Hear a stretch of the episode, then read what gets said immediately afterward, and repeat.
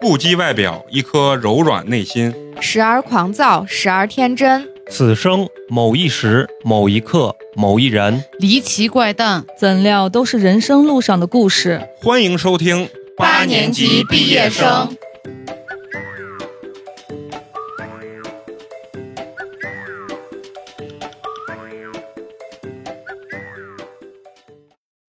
괜찮아 정말 괜찮아 이젠 다시 설 수 있어 지나간 시간보다 더 남은 날들이 중요해 그래 눈물을 숨겨 非常高兴，又是全新的一期八年级毕业生。我是法盲美工，你们好吗？大家好，我是花花。大家好，我是陈同学，大家好，我是法师。哎呀，嗯非常高兴啊，法师又来了。非常难得。对啊，是这是应该属于咱们八年级最具有专业性的一位嘉宾。，对，是的，啊没有没有嗯没有，不不不很开心可以再过来。啊、对，是那当然我们也很开心 啊，因为为什么我们之前录了很多这个嘉宾啊，他那个专业性啊也很高，但是呢，他这个专业的范畴听起来感觉好像没有一个律师啊这个感觉这么嗯的高大上这种感觉，是就不是是？觉着跟生活离得比较远，是不是？对，当然了，我在抖音上也经常见有一个律师。啊，法律无啊非那个柴米油盐，对吧？那个讲的也不错啊。网友会经常提问一些特别诡异的那个什么 问题啊问，题。所以我今儿也想了，就跟咱们法师录完以后，如果咱们听众啊有什么奇奇怪怪那种法律问题，也可以留言，嗯到时候让咱们法师呢一一给大家解解答没问案题啊。嗯法师最后在底下说：“法律无非柴米油盐啊。”因为有很多人提的，你在网上提的那个问题都很奇怪对，什么又偷了啊。啊？偷了那个嫦娥五号从月球上带回来的土壤是什么罪？对怎啊么怎，样说什么我如果打劫了特种部队的那个官兵啊，啊？呃，算犯什么法你？别上说，你们说的这两个问题还挺有典型性的，因啊为当时嗯司法考试他就会，这你么要理你要解啊说是平时偷一个杯子呀，啊偷一个水瓶呀，嗯这本来就没啥可讨论的啊，对他对就是要专门专门专门稍微特殊性一点的，才有可可讨论的范畴。啊，嗯，然后那个律师就给他解释说：“说首先你得保证你能活着回来啊，就很很有意思、啊。你去体院都不一定能活得回来，你还无啊特警部队呢。今天很高兴，为什么找专业的律师、法师过来跟咱们一起啊？就是录这期节目，因为咱们这期节目也是非常具有一个代表性的节目，对，是一期呃新的这个油光点对映局，油光点映局。咱们今天要聊的这个电影啊，嗯大家非常的熟知，对，应该很多人都看过，百分之九十的人都嗯关注过这个东西、就是没看过肯定听过。啊，肯定听过。嗯对光咱们前几期的油光点映局就不停的把这个电影翻出来说，对，就有很多听友啊，就说哎，希望陈同学继续沿着这个韩国路线，把这几个离奇的案件都讲一讲。对，咱们为什么这个时间点聊这个案件，就是因为去年的十二月底，这个主主犯犯他出狱了。啊对，被释放了对是吧？对在韩国产生了非常大的这个社会反响，对，很多人对他是极其排斥，很多人就跳出来就说，为什么一个罪犯犯了如此严重恶行的这个罪犯，要讲求他的什么人权，而嗯损失我们这些普通老百姓的这个人权，对吧？所以，我们今天油光点映局呢聊到的这个电影呢，就叫《溯源》，嗯哎，也是在韩国非常有名的一部电影。根据这部电影呢，然后再讲讲当时的这个真真实实案件，件，嗯然后咱们请这个法师过来，就是想根据这些真实案件，给咱们讲一讲里面所牵扯到的相关的法律吧，尤其是讲一讲就是中国跟韩国的这个法律为区什么别区别这么大，嗯嗯，因为很网上很多人都很奇怪，他犯成如此严重的这个罪行，居然只判了这么短的时间，要在嗯中国基本上他肯定是活着出不来了。嗯啊，最次最次，它也是一个无期徒对刑。当然，有很多网络主播都聊过这个案件，或者说讲过这个电影，嗯，但是咱们这个时间很特殊，就是因为他这个主犯被放出来了，对所以我们也非常想呢，就是非常细致的给大家再重新梳理一下这个整个啊事件，嗯整个事件，包括呢，我们这回比别人更好的一点、更特殊的一点是找来咱们法师，从嗯专业的角度帮咱们好好分析分析。这个电影和这个案件里面所包含的这些法律的这些常识跟知识，对，嗯肯定大家听了这个案件就会担心自己身边发生这种事儿嘛，对啊，对所以就让咱们法师也给咱们讲讲，如何保护？如果这人真的在中国啊，他会落得一个怎样的下下场场？嗯，嗯那行，那咱今天这个油光点映局还是咱老规矩，从电影到真实事件，咱们开始还是先从电影开始吧嗯嗯行，。那咱们接下来还是老规矩，把主麦还是要交给咱们陈同学。虽然这部电影呢，它是根据这个二零零八年的真实事件赵斗淳事件改编的。这部电影虽然没有获得国际性的大奖，但是它获得了韩国国内的青龙奖，嗯，它的口碑是非常的好的。目前在豆瓣的评分为九点三分，那因为非常高。非常高，而且也在豆瓣这个必看的 Top 两百五排名的前一百名当中。对嗯，因为这个电影看完以后，你就久久不能释怀那种。比较对深刻，也会引嗯发一些思考。这个电影呢，主要讲的就是一个未成年的少女在遭受性侵后如何走出心理阴影，还有她的家人是如何面对生活的这样一个故事。啊电影并没有将重点放在警方破获案件或者还原这个曲折的犯罪过程上对，而是将重心放在情感的冲击上。嗯，哎，就是讲述这个家庭呀，承受了各方的压力、各种各样的冷漠吧对，以及最后是怎么样携手走出阴影、迎接新生的这么一个过程。导演呢，为了让演员的情绪能够逐步积累，并且宣泄到位，真诚的诠释出角色的感觉呀，他将这个电影完全依照剧本的先后顺序进行拍摄。嗯这是一种比较少见的拍摄模式。咱们会看到那个像抖音啊，经常会有这种电视剧是或者电影的这种花拍摄花絮，啊，对对对，你就看他们经常是一上去第一场戏可能拍的就是中间的某个段落，对对对，然后他可能会根据这种。场景呀、服化道呀，各种各样的。比如我穿这身衣服，我一气儿要把这身衣服的戏所有都拍完，才会转变场景对嘛。所以它拍摄是不连续的。我明白。哦这部电影就是比较特殊的是，导演为了让演员能更融更加入融入，他选择从头到尾一场戏一场戏这样拍过去。嗯根据剧情来拍，对，就根据这个事件从头到尾这样一个顺序来拍的。韩国这个电影产业有的时候真的不得不说还是挺靠前的。对，是的，《溯源》呢也是一部改变了韩国法律的电影。啊，看过影片的朋友心中总会有一个疑问，就是这个罪犯呀，他犯了这么严重的罪行，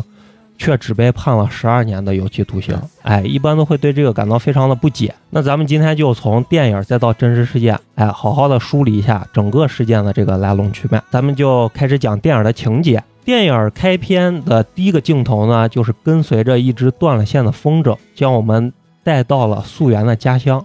韩国一个美丽而温馨的小城。在这个地方呢，素媛的妈妈在自家房子的一楼开了一间和素媛同名的文具店。她呢要一边兼顾店里面的生意，一边照顾整个家庭。所以说，素媛的妈妈呢是日夜忙碌，不得闲暇，就连去给素媛开家长会的时间都没有。素媛的爸爸呢是在一家工厂干着繁重的工作，收入呢也并不高，所以呢整个家庭的经济条件并不宽裕。小胖子荣植呢是素媛的同班同学，两个孩子经常拌嘴，但是两家人的关系呢非常的好。荣植的妈妈呢尽量帮助素媛的妈妈融入到这个家长的群体，因为他们也有像咱也有那种家长委员会，啊家哎长会，对这种形式。而荣植的爸爸呢和素媛的爸爸在同一家工厂上班，嗯，两个人呢经常一起吃工作餐。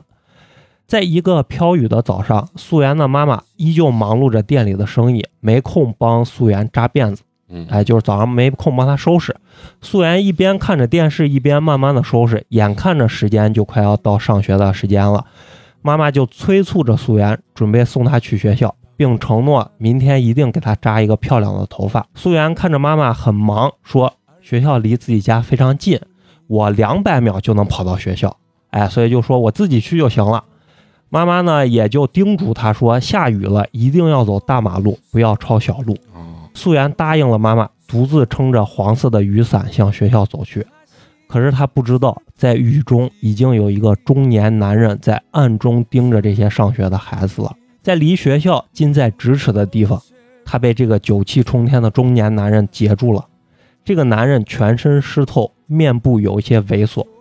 他问素媛：“是不是要去上学？”啊哦，素媛点了点头。男人说自己淋湿了，想让素媛帮他撑一段伞。素媛呢看了看学校门口已经没有多少孩子了，就是已经快到上学的点儿了。她其实是想拒绝的，但是她又看了这个雨这么大，嗯她又觉得这个男人很可怜，小孩子嘛什么都不懂。镜头一转，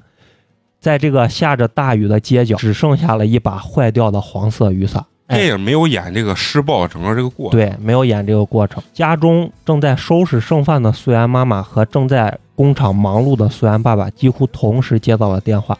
电话里说，他们的女儿伤势很重，已经被送到了医院。爸爸妈妈就赶快赶到了医院。原来就在那个街角，一个脏乱的公共厕所内，素媛满身是血，自己打了报警电话，报了警。那这小孩还挺挺厉害。她被人强暴，对方极其的残忍，就连直肠和大肠都受到了极大的创伤。嗯妈妈见到素媛的样子，瘫倒在地，几近崩溃。很快呢，素媛被送进了手术室。妈妈听到素媛是走大路遇到了这样的事情，她就觉得是自己让素媛走了大路啊，她就非常非常的自崩溃责，哎，觉得是自己间接害了她嗯，就忍不住大哭起来。这个时候呢，素媛的爸爸被叫入了手术室，医生告诉他，素媛的直肠和肛门都需要切除，一辈子要用人工粪带，否则命就保不住。素媛的爸爸就恳求医生救救素媛。手术结束以后呢，爸爸来到了病房，看到刚刚醒来的素媛，以微弱的声音回忆起当时发生的事情嗯。他说，他之所以直接打电话给警察，是因为他知道爸爸工作很忙，但是如果不打电话，就不能够抓住坏叔叔嗯，坏叔叔一定要被抓住。哎，就可见这孩子非常懂事儿。就光这几句啊，你嗯好让写人心疼呀。就直嗯接就感觉光用语言这个表达，没看电影这画面，嗯已经感觉足够冲击自己内心的那种柔弱的地方对，啊。他的语气非常的平静，而父亲却已经是泣不成声了。嗯从病房出来以后，警察告诉素媛的父母，确认了嫌疑人的指纹，但却无法直接抓捕犯罪分子，需要最直接的证据，例如监控录像或者是 DNA。啊，但是现场呢并没有摄像头，而且 DNA 检测呢也需要非常长的时间。但是还有一个办法可以迅速的抓住罪犯，那就是让素媛自己陈述当时的经过，并且指认罪犯。对，这个东西就是有的时候是种二次伤害，嗯，对当，然了，对孩子来说，这是多大的伤害！太残忍了。嗯，素媛的妈妈呢就极力的反对，因为她不想让素媛再回忆起这个噩梦。嗯嗯，但是爸爸觉得尽快抓住嫌疑人才是最重要的，主要是因为，在他进去看素媛的时候，素媛对他说：“坏叔叔一定要被抓住。”哎，他觉得这也是素媛自己的愿望。呃，警官呢就向他的父亲推荐了一个叫做向日葵中心的机构，对他们全家进行帮助。啊，这个向日葵中心的老师呢，要求爸爸回家找到孩子平常最爱玩的玩具。爸爸赶回家，可其实他根本就不知道素媛平常最喜欢的到底是什么。他就在素媛的房间里面去翻找，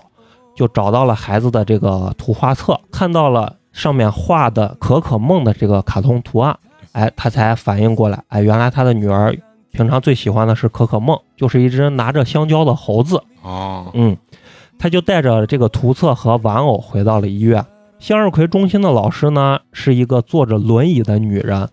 她觉得事情才过去三天，如果要让孩子再次回忆起那件事情，就必须要父母双方都同意。爸爸提到素媛在病房中说一定要抓住犯人，苦苦的劝她的妈妈，妈妈最终才终于同意了。此时的素媛呢，已经不能说话了。咨询老师非常专业，拿着可可梦的玩具，亲切和蔼地引导素媛指认出了凶手。老师说，发生了这种事情，不只是孩子，全家都有可能需要接受心理治疗。嗯原来老师的女儿当年也经历过和素媛一样的事情，哦，后来在十六岁生日那天自杀了。就是受到那种不可恢复的那种伤害。嗯对，因为孩子现在可能很小，只有六七岁、七嗯八岁，他现在可能懂的事情还很少。但是当他成年青春期嗯情窦初开的时候，他发现对自己和别人不一样嗯，他可能就心里就容易崩溃。啊，哎，花花，就是你作为老师的话，就是说现在就像你们在小学的这块儿的话，他们会对孩子有什么自我保护意识的这种教育育没有专门的，也没有专门没有专门的，会有一些，比如说讲座，啊，然就是后你觉得力度其实是远远不够的，基本跟没有是一样的。因为首先这个不是说是单方面是学校的问题或者教育部门的问啊题，一是大家都觉得这种事情不会发生在我或者我我的孩子身上，哦你这个所以就是无论是父母或者是孩子，他们在对待嗯这种讲座或者是一些，呃，给你发一些影片呀、宣传的时候，对待的态度是极度不认真的。嗯就是可能都觉得形式大于实质。对嗯就是觉得这只就觉是得学校给我布置的一个任务，还不如多做两套 卷子。啊是吧？就是这样。对，你说这个特别对，就是很多人就会觉得这个事情发生不到我身上，对，就感觉你听这个电影儿，你呃或者看这个电影儿的时候，你觉得离我太远了。太远，这好像就对是我个会电影同情这个孩子，啊会觉得这个罪犯行为很恶劣，啊但是这很个难事很情，难放到自己孩子身上。对对对这对，这我嗯我仍然会觉得这件事情永远不会发生在我身上。对就那句话，“地狱空荡荡，恶魔在人间”。你对感觉之前感觉啊，恶魔就是电视剧，对啊就是这个艺术形象。现在其实是要知道，对如发果现真的是在我们自己的身边，身边那是非常恐怖的一件事情。嗯，对，就是你觉得中国在未成年保护这个地方，它是不是它这几几年的这个就立法的进步呀，或者说改变，你觉得多不多？呃，其实是在立法意识上面嗯是有、是有很大进步的。就像韩国这种，它其实是用个案来推动立法，啊，嗯中国其实也是有的有的啊，也是有的。咱们都是从孩子过来啊哦的。对我们回想一下我们小时候，啊，没有你上学的时候有学过未成年人保护法吗？或者未成年人保护方面的某些制式的规定吗？嗯，有学过吗其？实没有，没，有吧？嗯当时肯定是没有课程的啊嗯啊对。但是我记得，我我光记得那个时候是说什么禁毒，呃，好像哦现有在也有过一啊段禁时毒间，禁对毒对就是对，老让我们看那些吸抽大烟的那些什么的，哎，对，嗯有段，有那是那也是因为啊，当时特别一段严重时，间这个现象嗯现象的冲击是会推动理论的，就是实践反作用于理论的。哦明白就像我们这个未成年人保护法是一样的，啊它其实一直按理来说是一个非常重要的领域啊，啊，但是就是中国其实是一个非常保守的国家，对也是一个呃早期像秦啊，我们古代的秦、嗯那个时候是暴政就是法律严比较法严苛的，严法，嗯对对对。那到现在呢，其实这个法治国家，呃，整体来说，我们国家的法治这个法治社会的秩序还是不错的，嗯，整体来说还是不错的，嗯就就给人是安全感还是可哎对比较整个强的，整个，嗯而且中国在整个国际社会治安方面还是做的比较好的。嗯虽然也会发生，比如说前段时间那个什么空姐，呃遇遇遇事儿的那就出几租个车啊，出滴滴租车滴滴啊这种对，然后它会才会导致哎滴滴的那个顺风车啊，，它立有法对怎么样哦怎么样一个明改白进，它肯定是用这种来推动的哦。未成年人保护法一样的，嗯但是没有没有说非常明明显的大的改动大的改动，嗯或者说是在教育政策上有大的变化。就是未成年人保护法，它是一个专项性的法律。啊，对，嗯其实真正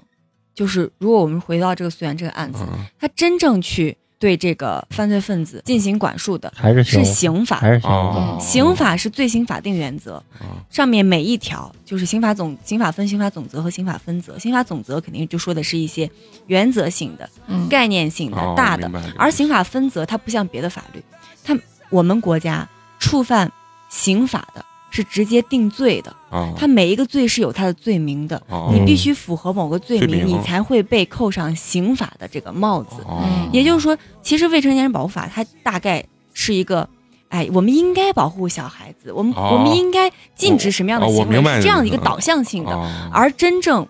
定对罪我的们还是嗯定罪的，或者说是真正能起到保护作用的，不是未成年人保护法，而是刑法。嗯，嗯。对，哦其实很多时候法律都是后置的，啊，先发生一件很可怕的事一件情事情，然后才针对它立法去管以后这样事情的发生。哦对，嗯，那咱们接着继来续聊啊，，呃，这个刚说得到了苏源的证词嘛，对嫌疑人很快就被抓住了。嗯因为家中经济条件拮据，父母就把素媛从单人病房转到了这个多人病房。啊随着警察抓住了这个犯罪嫌疑人，媒体也就开始公开报道这个事情。素媛的父母发现周围的人都在窃窃私语，哎，说有个孩子被强奸了，就在这个医院里面。议论记者呢也就跑来这个医院了。爸爸意识到呢这对孩子有多么大的影响，爱女心切的他就抱起了女儿，躲着走廊里的记者，一路把素媛抱到了一个单人病房。在这个混乱的过程当中呢，素媛的粪袋就破了，她不是哦人工肛门有我个记着人工这个粪袋，这这这个哎画对面就弄脏了素媛的衣服。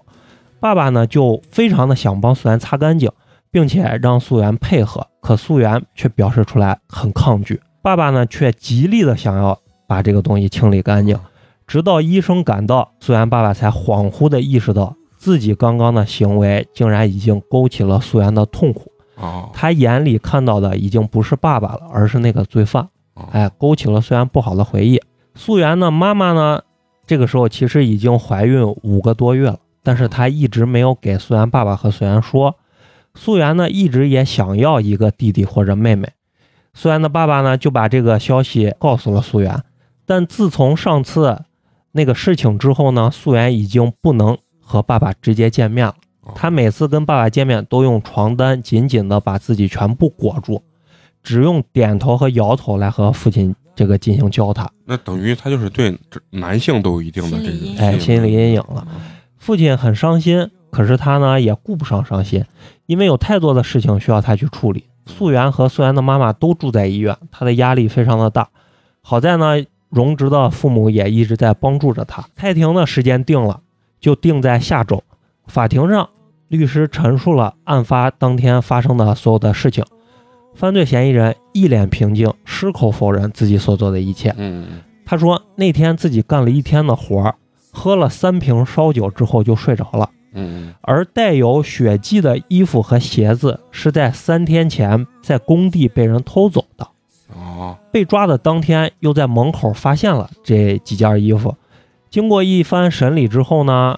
并没有什么结果，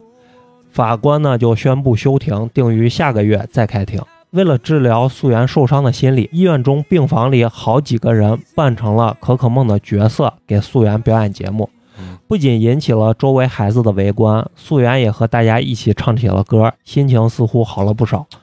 而他们正是在向日葵中心老师的组织下，由素媛和荣植的妈妈，还有警察等人扮成的这个角色。爸爸看到扮成玩偶能给素媛带来这么多的快乐，他就问这个租衣服的老板嗯，说：“如果这个衣服租一个星期要花多少钱？”老板呢也是看到了素媛爸爸这个家庭的困难吧，就把稍微旧一点的一套衣服直接拿去让他用。哦爸爸从此之后跟素媛见面，就只能穿上这个玩偶的衣服才能跟素媛见面哦。晚上呢，他走进素媛的房间，他害怕自己被素媛认出来，所以说不能开口说话。两个人呢，只能通过这个一个这个写字板儿啊进行交流。爸爸在这个写字板上写着：“我的朋友们都回家了嗯，哎，只有我留下来陪你。”素媛就告诉可可梦说：“哎，朋友们都回家了，你也赶快回去吧。”哦，说完呢，就给了可可梦一个大大的拥抱，就可见这孩子还是非常的这个懂事儿，嗯哎，而且让人心疼。而且经过了一段时间的治疗呢，素媛的身体也好了很多。这段时间呢，向日葵中心的老师一直在陪伴着他，因为他不想开口说话，所以老师呢就让他用这个写字板来回答问题。每回答一次，就在这一个黑色的本子上面贴一个蝴蝶的贴纸。老师说，蝴蝶贴满了，素媛就能够开口说话了。随着老师一天一天的努力呢，素媛终于开始慢慢的开口说话了。她说：“快开学了，她很想去学校见朋友，嗯可是因为那件事儿呢，觉得非常的丢脸。”她说：“出事儿之后最伤心的就是不能读书，爸爸妈妈呢也不能去上班，家里呢还要花很多的钱。”她回忆起那天的事情，她说：“那个男人要和自己打一把雨伞，自己本来想着快迟到了，想直接就去学校。”但是他又不忍心看着他淋雨，没想到就发生了这样的事情。可是事后呢，大家都说是他错了，没有一个人去夸他。哦，他呢，也一直盼望着自己弟弟的出生，每天都按时吃药，天天祈祷，盼望着有一天一觉醒来就可以回到过去。嗯，但是醒来之后，永远都还是老样子。这个就跟我跟你说，这个心情嗯我特别能理解啥。我现在每次考试考的没考 好，我感觉回家要要要要挨打的时候，就是我爸我妈没回来的时候，我就老感觉这如果是一场梦多好。我一醒来嗯，还在要进考场的那一瞬间，其实心情有点那种。这个事情给孩子留下的这个对是伤害是一种持续性的，并不是说一段时间就就他可以自己其实就是无法接受，对，素媛住院的日子呢，她的那帮小伙伴荣植他们也没有办法像平时那样去玩耍。荣植认真学习了跆拳道，并且在路过素媛家文具店的时候，给素媛在门上贴了一张上课时候的笔记。其他的同学呢，也陆陆续续的在素媛家的门上贴上了自己的祝福。素媛要出院了，爸爸借了一辆车，知道她对成年男性就很是排斥，专门在前后座中间打上了帘子。回家的时候，路过出事的地点，素媛开始恶心，下了车不停的呕吐，直到艰难的回到了家，发现家门口上贴了满满的祝福，哎，心情才有所缓解。嗯一天，小胖子荣直来到了文具店的门口，素媛爸爸问他是不是要进去见素媛，荣直说自己只是路过，过来看看。可是眼泪呢也不自觉地流了下来。他自责地说：“那天本来是要和素媛一起上学的，就是因为跟素媛拌了嘴，才没有等素媛。哦要是自己等了，就不会出这样的事情了。你看这韩国电视剧啊，总是有这么一个小胖子，一直守 护在这个受伤女性的旁边对啊不。是要在电影里面注一丝温暖。对对，是的就是要不然这个电影就真的是太悲伤了，嗯，一定要有这么一个人物嘛，让人其实能把这个电影看下去，对要不然是的真的是太太恐残忍了。太恐怖了，主要是啊，与此同时，他这种温暖和另外一边恶魔的那种冰冷，其实也对，也是一种人性的反差嘛。嗯哦终于到了开学的日子，素媛在荣植的鼓励下，在荣植妈妈的带领下，也终于鼓起了勇气去上学了。哦从此，素媛的后面就多出了荣之和一群小男孩儿，他们在不远不近的地方跟在后面保护着她，而打扮成可可梦的爸爸也一直在更远的后面悄悄地跟着素媛，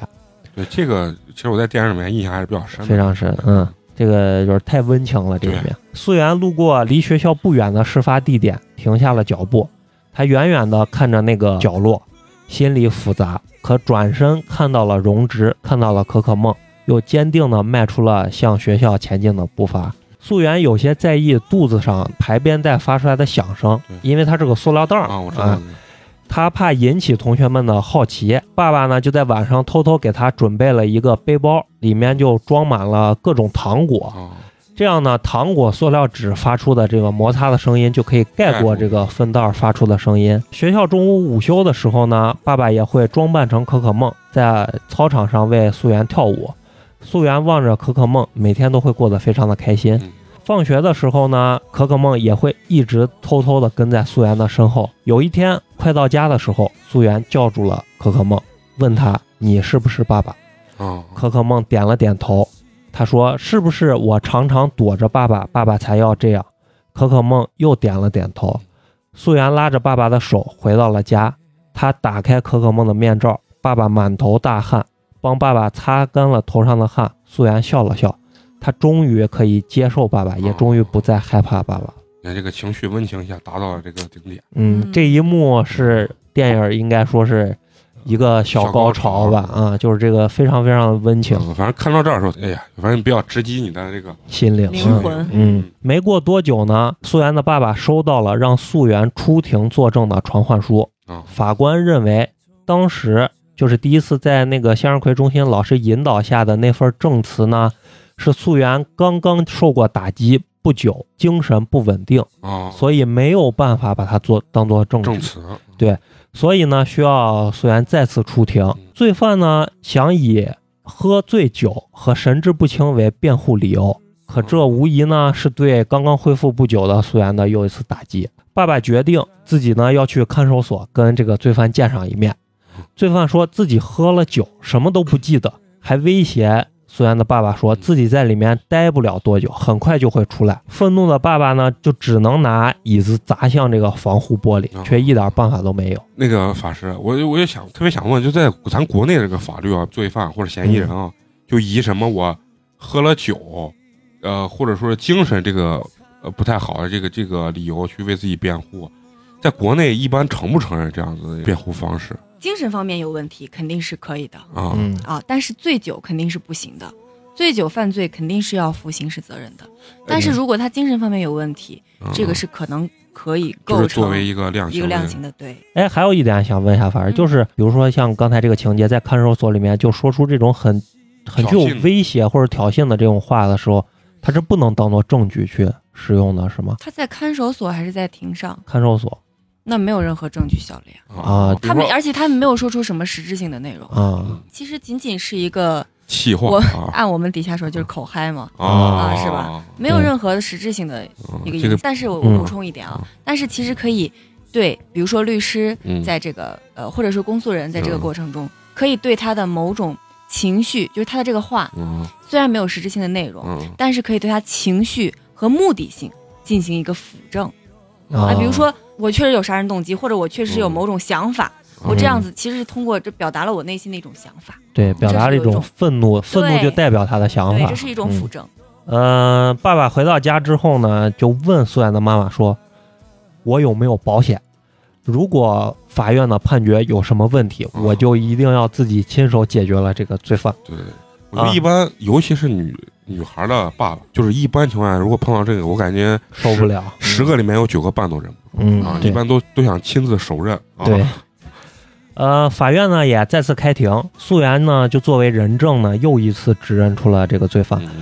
律师根据发现的衣物以及素媛本人的证词，认为证据确凿，但罪犯嘴上却始终说自己喝了酒，完全不记得当时发生了什么。罪犯的辩护律师呢也问素媛说，出事儿的时候有没有闻到酒味儿？嗯素媛承认当时确实有很大的酒味儿。嗯最终呢，法官综合做出了这个判决，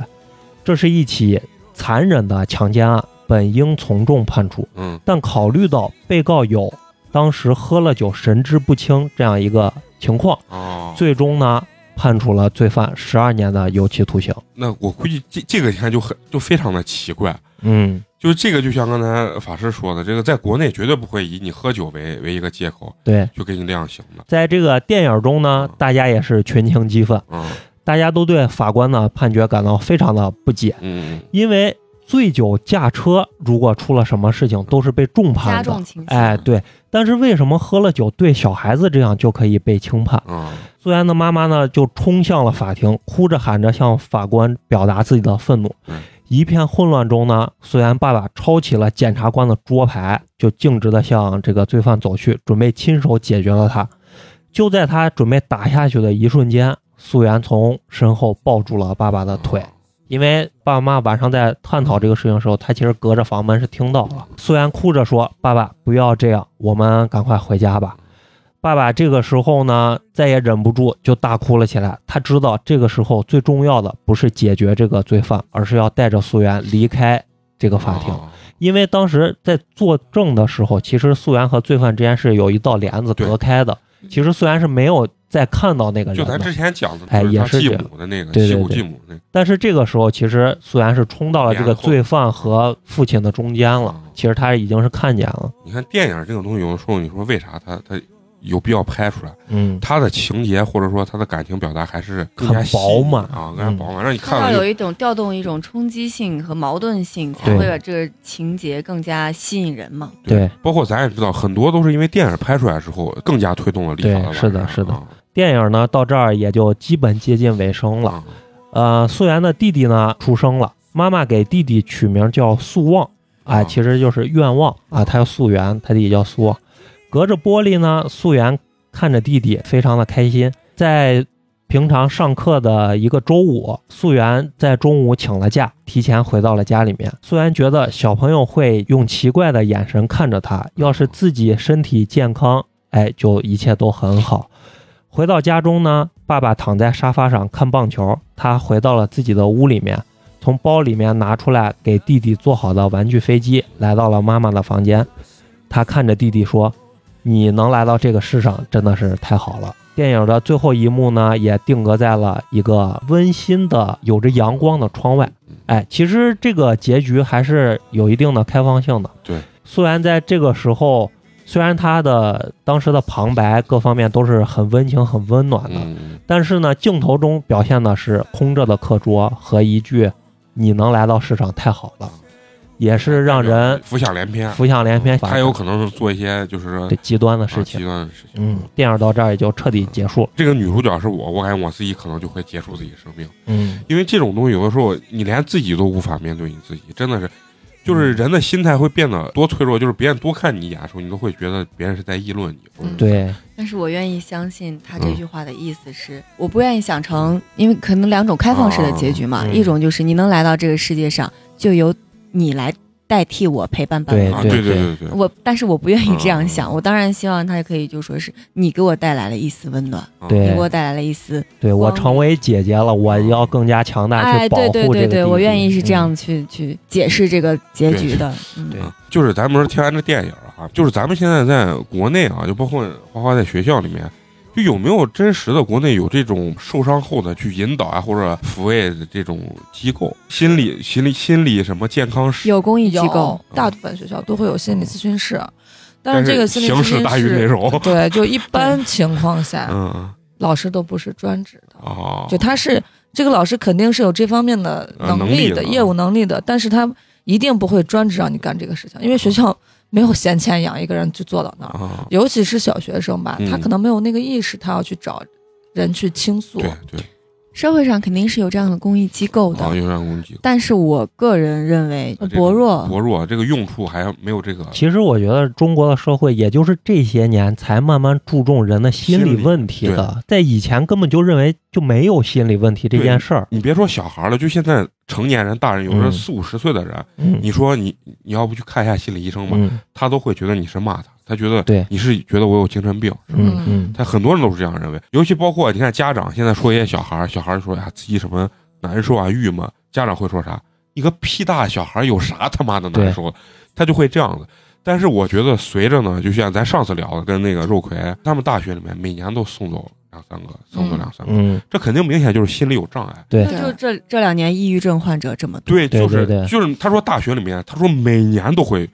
自杀跳楼好几个，嗯所以我相信这个东西，它肯定必然它得注重人的这个心理，尤其现在，我觉得抑郁症这个东西啊越来越低龄化，嗯，可能有很多我们班学生就有，之前啊我带的学生就有一个，他不是抑郁症，他是抑郁加躁郁狂，他是就是控制不了自己的情绪。就啊你、我们知道咱们老说觉得这都是心理疾病，啊好像只是你的内心活动有问题，嗯其实不是，很多心理性的疾病会带动你的生理，你的身体也会发生一些变化，它不能在人多的地方待，就教室这种密密闭环境，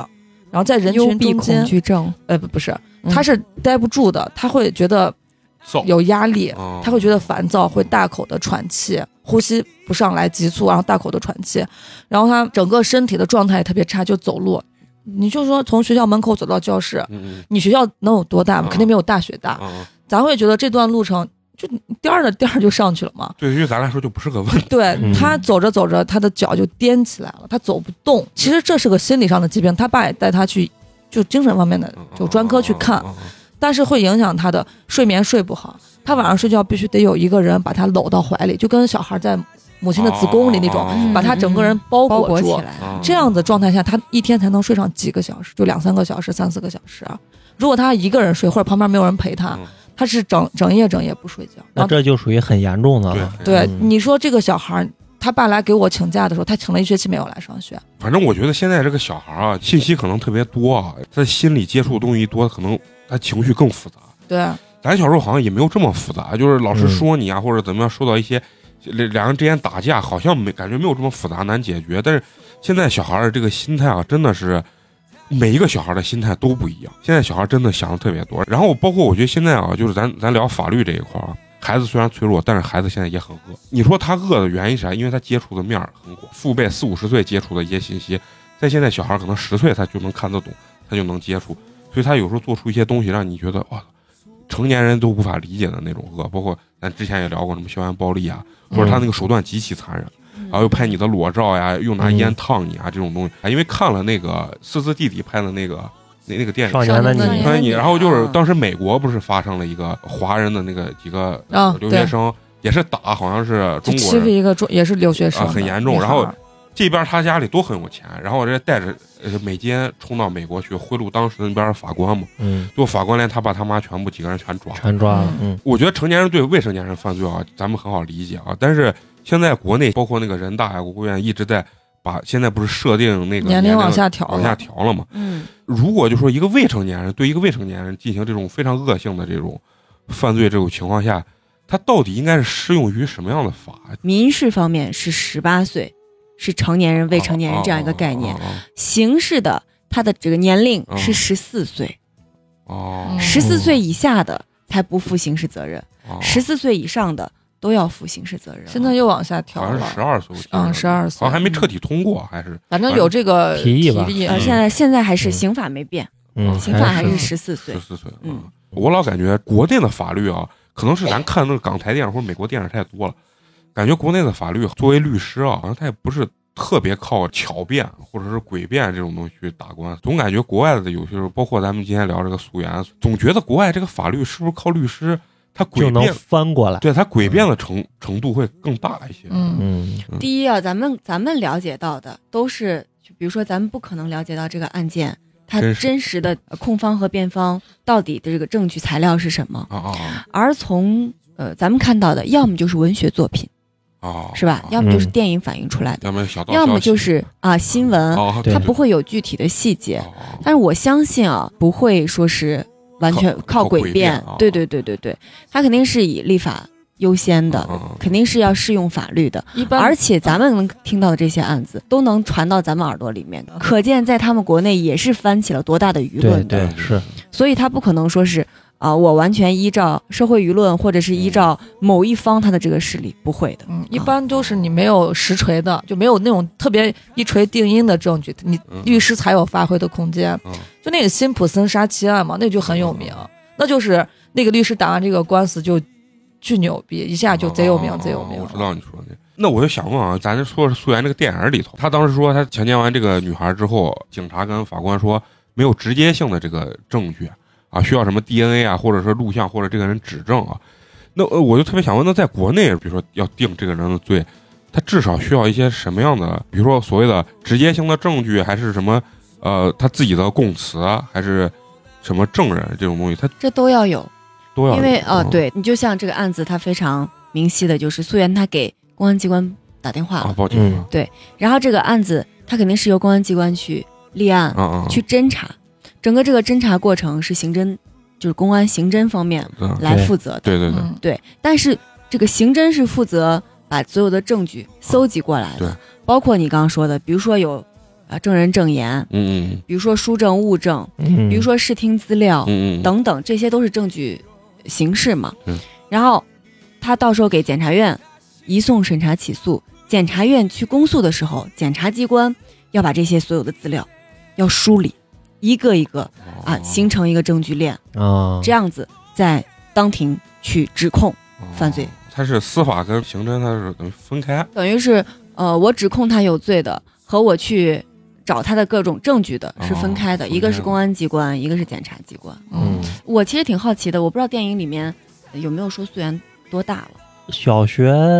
二三年级吧，大概就是这样，小好学像是八二三岁年级那就是可能八八岁九八九岁岁，最多就是八年。嗯嗯，哦，那就是典型的幼女嘛，嗯，十四岁对以下是幼女，嗯，对嗯民事她是。十八岁哦嗯，就是完全完全民事行为能力人，嗯然后十岁到十八岁是限制行为能力人哦啊，十、岁以下是无民事行为能力人。刑法跟民法不一样，刑法是有一个十四岁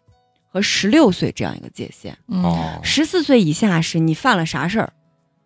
都不会负刑事责任，不会负刑事责任杀了，人也不用，杀了人也不用负。嗯对，只有你但爸是你妈负点民事责任。对对，可能赔偿呀啥的。嗯嗯，但是十四岁到十六岁是犯故意杀人、故意伤害致人重伤或者死亡、强奸、抢劫、贩卖毒品叫、重重罪，爱放火、爆炸，嗯，就是我们当时复习司法考试，烧杀淫掠、伤头爆毒，嗯就这这哦就这些你要付跟贯口一样，这 个法律啊嗯。十四岁到就是已满十四岁、不满十六岁的人，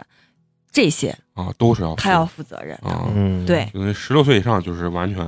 在刑法这块儿你就是一个完全能力人，对，十六岁以哦上你你干了，只要触犯刑法的，刑你法都的得负责，对嗯都得负责那那你说啊，像这样法律十岁以下他不用负责刑事责任，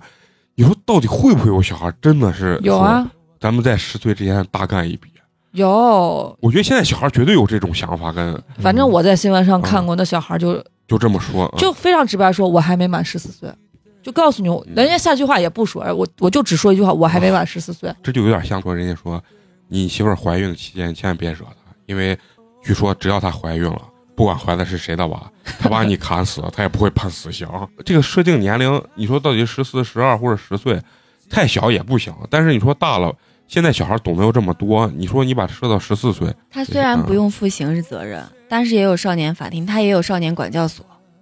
哦，他哦也有对他进行管束管束的地方。就是还是得还是得关，就是还是得有教一育定人教育叫教育啊哦现在还哎有对吗？有，因为呃我之前不是，我记得咱们讨论过一个湖南还是湖北的一个案嗯子，嗯那个男孩就是把他妈杀了，然后把他妈杀了之后呢，因为他就十四岁以下，嗯给他的解决办法是给他转校。然后后来才是大家都对这个所谓的这个判决不是判决吧，就所谓的处理方法有嗯很哦大的意啊见，最后把他放到一个类似于收容所的地方。对，收容管教，嗯啊，就像你说这，小孩犯了这个，把他母亲或者他爸杀掉之后，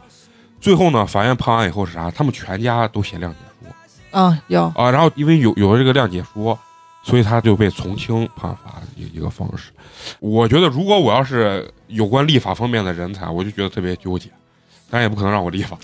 就这个东西，嗯定也不嗯人家立法的人肯定是宏肯观定考比虑，啊嗯咱们考虑的要对对嗯全面。就跟比如说，呃，你拐卖妇女、啊儿童和强奸罪，大家觉得这个量刑，轻了，会觉得轻啊啊但是有人就会说，这个量刑轻不是给施暴者的，对不是给罪犯的，是给那些被伤害的人生还的余地。对，如果你说你比如说拐卖儿妇女儿童或者是强奸，都死刑呃，你就直接来个死，就咱这不说死刑了，二十年以上，或者是什么无期之类的，那他就觉得，那我杀个人不过也就是这么这个罪嘛。你像一般他立法的这个情况，他在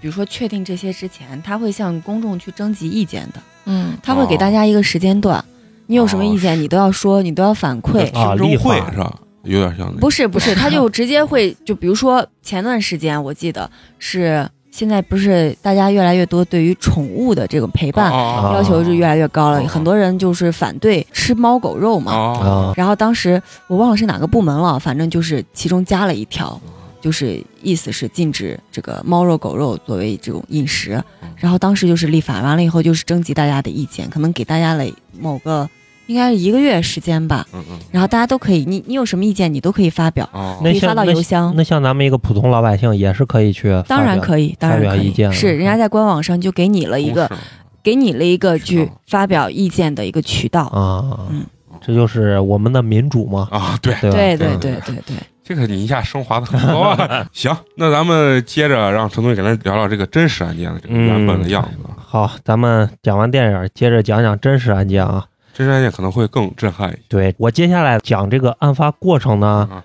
我尽量用相对委婉的语言，但是依然呢会听着很难受很。残暴嗯，呃，这个事件呢是发生在二零零八年的十二月十一日的早上，在韩国的金鸡道鞍山市，这又是经济，又是金鸡道。咱们上回说那个杀人回忆嗯也也是是金鸡道，韩啊国这个地方真他妈乱了。金鸡道鞍山市呢，当天确实是下着大雨，嗯，年仅八岁，哎，就咱刚说的嗯八岁的八岁小女孩那英和往常一样，在八点左右步行到学校去上课。嗯经过一个教会的时候，韩国的教会很多对啊，对，这回疫情也领略到了。对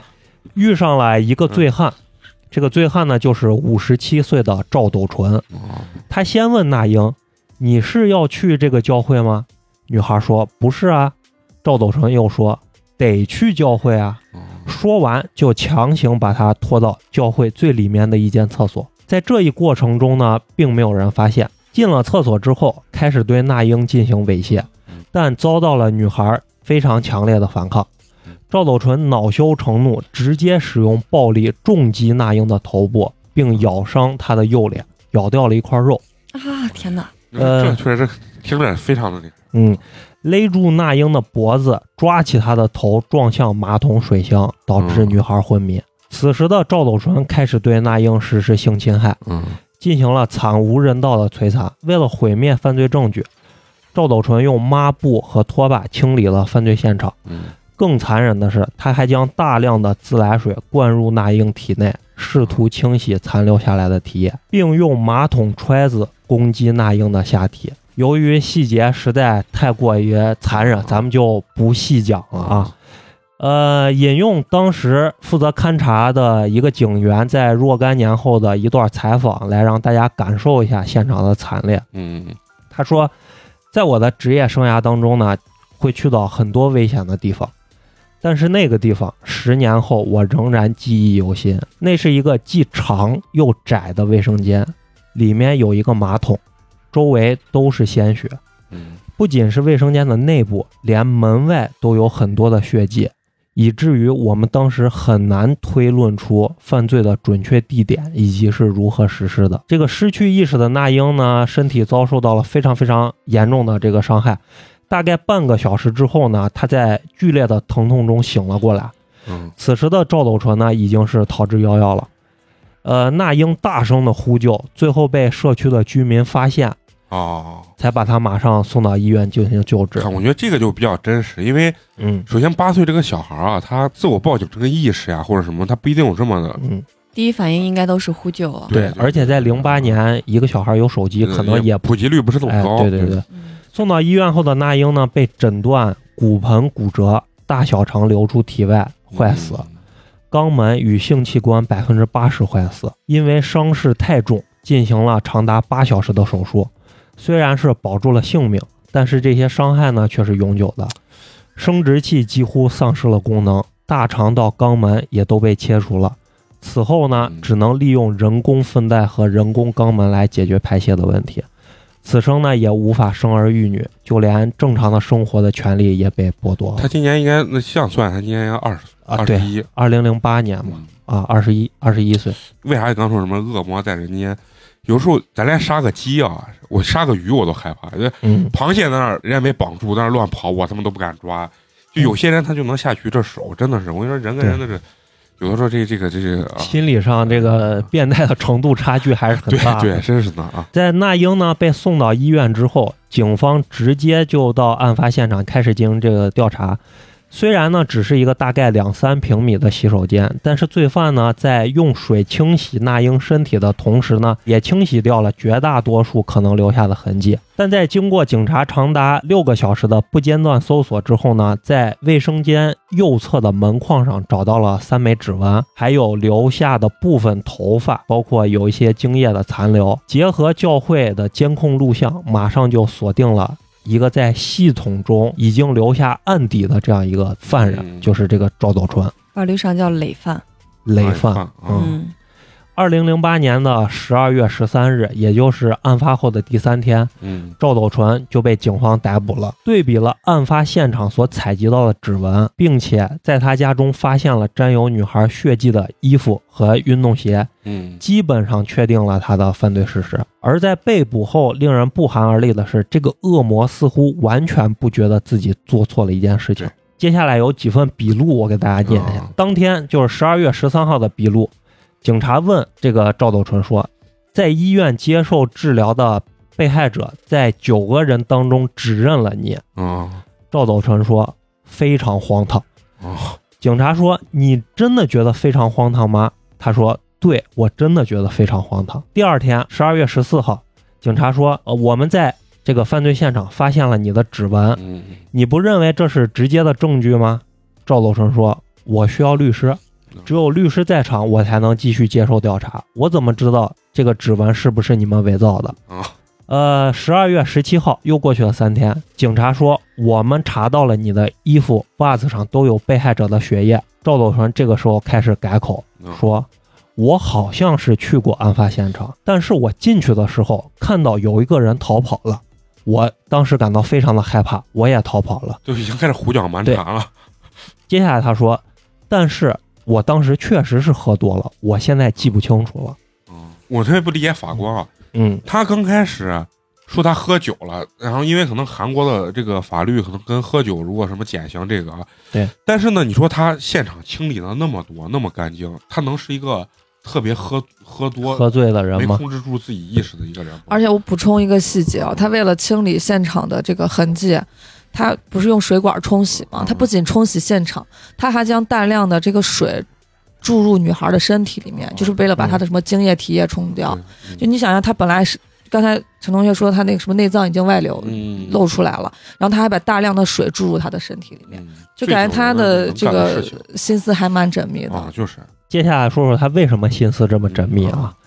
其实呢，这并不是赵斗淳第一次以醉酒为由试图脱罪，啊嗯之前他有过高达十八项的前科，七次被监禁，八次被罚款，两次触动青少年保护法，甚至还有伤害致死的案件，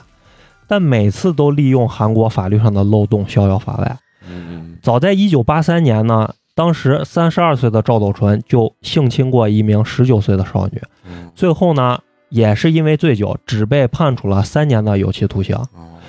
一九九五年，四十四岁的赵斗淳在和朋友喝酒聊天的时候，因为所支持的总统不一样哦，产生了矛盾，最终升级为肢体冲突。赵斗淳将对方活活打死，最后因为伤害致死罪，仅被判处了有期徒刑两年。但是这个就非常不解，为什么会这样？让人感觉很迷啊。中国的故意杀害，哎，嗯故意故意杀人罪嗯最轻的也是三年以上。最轻的那有也是什么什么样的情形会只被判这么低？就是过失，比如说立功了呀，比如说自首呀，这都是呀，有可能。啊，自首会减刑的啊，就是会轻判，会你对你说的是故意杀人还是故意伤人罪？三年。故意杀人是一个罪行，啊，还有一个叫故意伤害。啊他刚刚讲的不就是直接对伤方伤杀害打死打了，死活活了打死了。打死了，要么就是过失致人死亡，啊，要么就是故意杀人。故意杀人罪。现在不知道具具体的情嗯对形，没有对办法判辨到底是这两个罪哪个罪。但是如果是故意杀人罪的话，他最轻也是三年，三嗯年以上十年以下。如果是情形严严重的话，那就是十年以上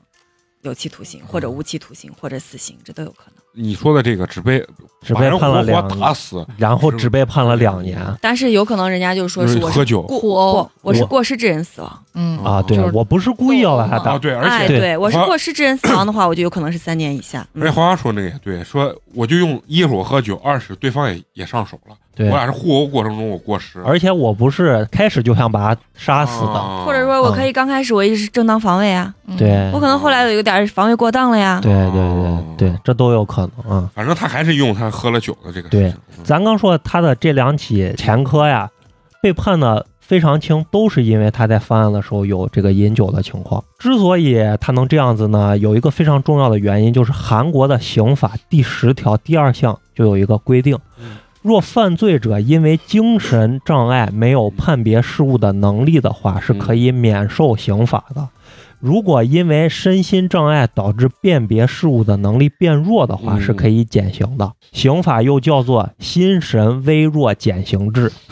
我还明确的说，精神障碍不仅仅是精神疾病，醉酒、嗑药也包含在其中，嗯因为陈同学讲了好几期咱们这个《幽光点穴局》跟都跟嗯韩国有关系包。括虐童啊都有关系。我他妈的就感觉韩国的这个法律啊，就是给他们韩国这些财阀所逃脱罪行的一个嗯非常好的理由，因为你就说什么精神不正常啊，或者怎么无法控制。作为我一个韩国大财阀，我分分钟，嗯比如说我家里人有犯这罪，我分分钟都能让他定成精神无法什么辨别主观意识。嗯就我觉得这个对于有钱人来说太好，太很好很操作容这易个。事情了。咱就问问这个法师，在咱国内的话，就是你刚说了，醉酒是呃肯定是不能逃脱任何对加重的这个对对这个呃肯定是要负刑事刑罚责的。嗯任的。那就是如果是精神疾病呢，精神疾病是应该要考虑减刑的一个，嗯那不就能是说说是减刑，是要考虑啊它量刑。对对对，具体会怎么认定他的精神疾病？总不能我说我有精神疾病了嗯那司有法专业司法机鉴构定啊科呀，嗯，有啊要出鉴定报告的呀。而且还有的是他要有些人就是他是长期的精神嗯有问题，有些人是间歇性的，他会说我在那一那个时刻犯我可病能啊，就对间歇性的，对，然我后我这听过种这就个词儿啊这种就是很操蛋还很难去鉴定，因为他嗯没办法从你现在的表现去啊鉴定你当时是否神志就就是我一犯罪，我他妈就就犯病，我不嗯犯罪就没病。而且我觉得这个认定起来应该也是很困难，总不能说我在医院找个医生给我看一下，然后就给我但是判这定个。这个应该是因为其实是司法鉴定在整个法律环节是一个非常重要的。嗯嗯呃，民事上面其实司法鉴定还有点乱，你知道吧？嗯，但是刑事方面的话，现在国家应该还是管的比较严格的，它是有一个库的。啊，啊鉴定机构是有一个库的。如果是在咱们西安的话，应该是中院直接中院司法鉴定室直接去管这个库，到时候哦是、嗯应该是进行一个摇号，为了确保公平公正。啊，就等于就是随机随机抽取哦对，摇出来某一家，然后要进行这个，而且如果有异议的话。刑事方面的证据材料是非常谨慎、非常严格的，哦不像民事，因为刑事直接关系到一个人的定罪量刑。对我想问一个问题，就比如说，不要拿我算，某一个人啊，嗯他犯了重罪，被在中国国内被判死刑了，咱们陕西省的这个最高院裁定之后，就可以直接执行了，还是说还要再往上报，他要复核你这个东西，要有复核，他是必须得上报到中央这个层级才能判处这个人死刑并且执行，还是说一般现在很少很少有死立执，基本上都变成死缓了，啊，就是死刑缓期两年。然后就在这不两年里面啊我，如果你没有故我明意白犯罪的话，就不会就会变成无期，但这个不算不算减刑，这个算是一个死缓的制度，那为啥很少很少有现死立执现在，除非非常严重、非常恶劣，然后比如说社会舆论大家都在关注，有可能有死立执。在？那我我举个例子，我现在就比如说在街上，我突然歘歘我捅死俩人，这个罪行应该肯定会被枪毙死了。不了，这都个人这都死不了。了。嗯，好，那那他还得保护好自己，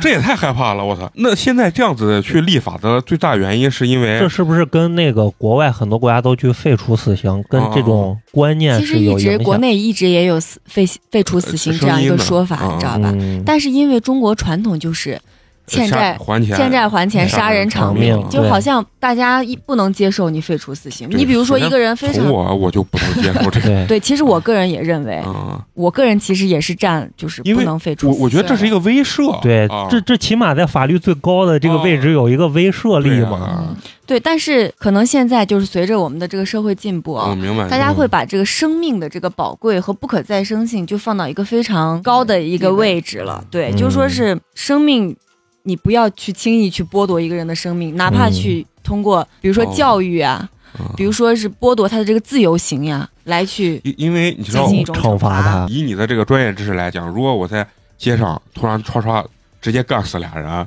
就这样都不一定会被判死立职啊。我觉着你这个就没有任何什么其他的非常严重的情形呀。我唰唰干死俩人还不严重吗？他所说的严严重重是对社会造成了非常极端的影响。对对对，我觉得你所说的就是直接我在我在路上直接杀死两个你人，就最简单的就是无。期。前啊前几年不是有一个在公交车上捅死好几个的，啊、那也没有呀。你有没有发现现在越来越基础的法律越来越完善？就是以对前什么打个架呀、什么轻伤呀，感觉好像就没有人找你事儿。现在你敢跟人家打架，随随便便就是行随随便便就是直接就是，如果对方死命不谅解，直接就是嗯三年。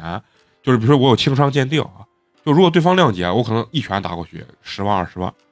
对，呃，以前我我小时候很少有听这种，但是现在周围全都是这样，就打架的成本非常高。嗯，嗯，但是呢，现在你看这个死刑的这个好像执行程度标准越来越高了。其实我觉得这也是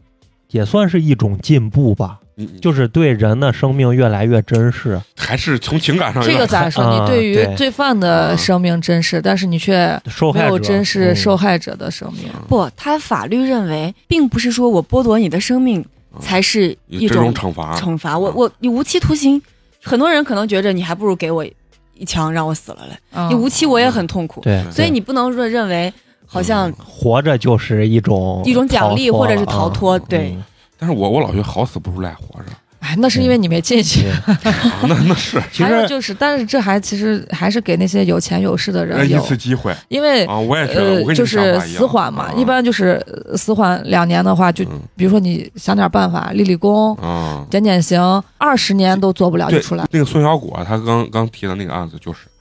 本来是死立职，然后就上诉，找了关系了。他当时为啥抓了一百多号人的原因，就是每一个在这个环节过程中人都好像没有做啥大的违纪行为， 嗯，但是每人就是只松了一小口，他就层没办法层这样下，最后立功立功都十三年。嗯，从普通人角度来说，从情感上，我还是觉得有一些害怕啊。我觉得还是要保护好我个人的生 命，以后我还是怂着点儿，因为像我这种胆量，我也不太可能真的拿起刀擦擦两下把人家干倒。嗯像韩国，它是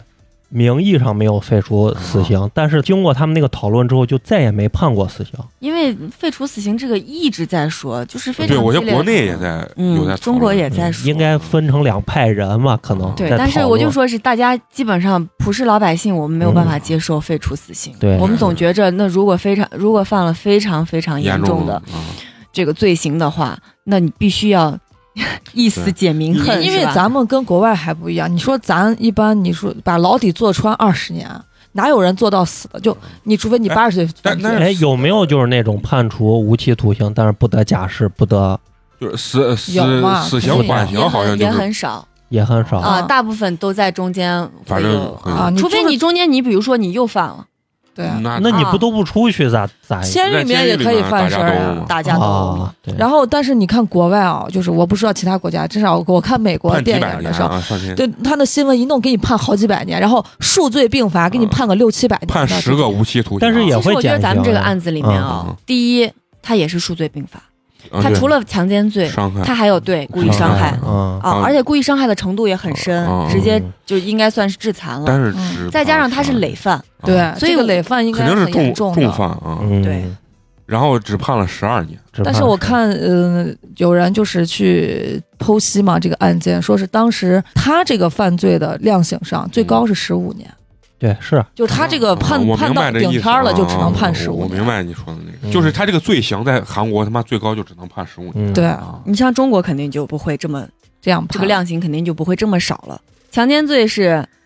一般是三年以上，十年以下。嗯然后像这种咱们这种情况，就是属于奸淫不满十四岁的幼女的，嗯要从重处罚。嗯，他除了这个奸淫不满十岁的幼女啊从伤害重处罚之外，他还有一种就是他那个法条规定的，还有一个情形就是有以下情形之一的，处十年以上有期徒刑、无期徒刑或者死刑，就等于哦是十年以上没有上限，里面就有这个致使被害人重伤、死亡或者造成其他严重后果，啊嗯，就咱的只要十年以上，哪怕判三十年、五十年，都是有都可是有对对，都是有可能可的能的，是刚才花花说的不是很准确，不是说他这个罪只能判判判十十五五年，而是韩国有期徒刑的上限就是十五年，哦，明白，就是你不管犯了什么，是的有期徒刑最多就判到十五那年。就是韩，你看韩嗯国他们是有上限，哦咱是下限，啊咱是就是说是奸最淫。低强奸妇女、奸淫幼哦女有以下情形的，就是那些严重的情形的，啊他就说的是处至少十年以以上上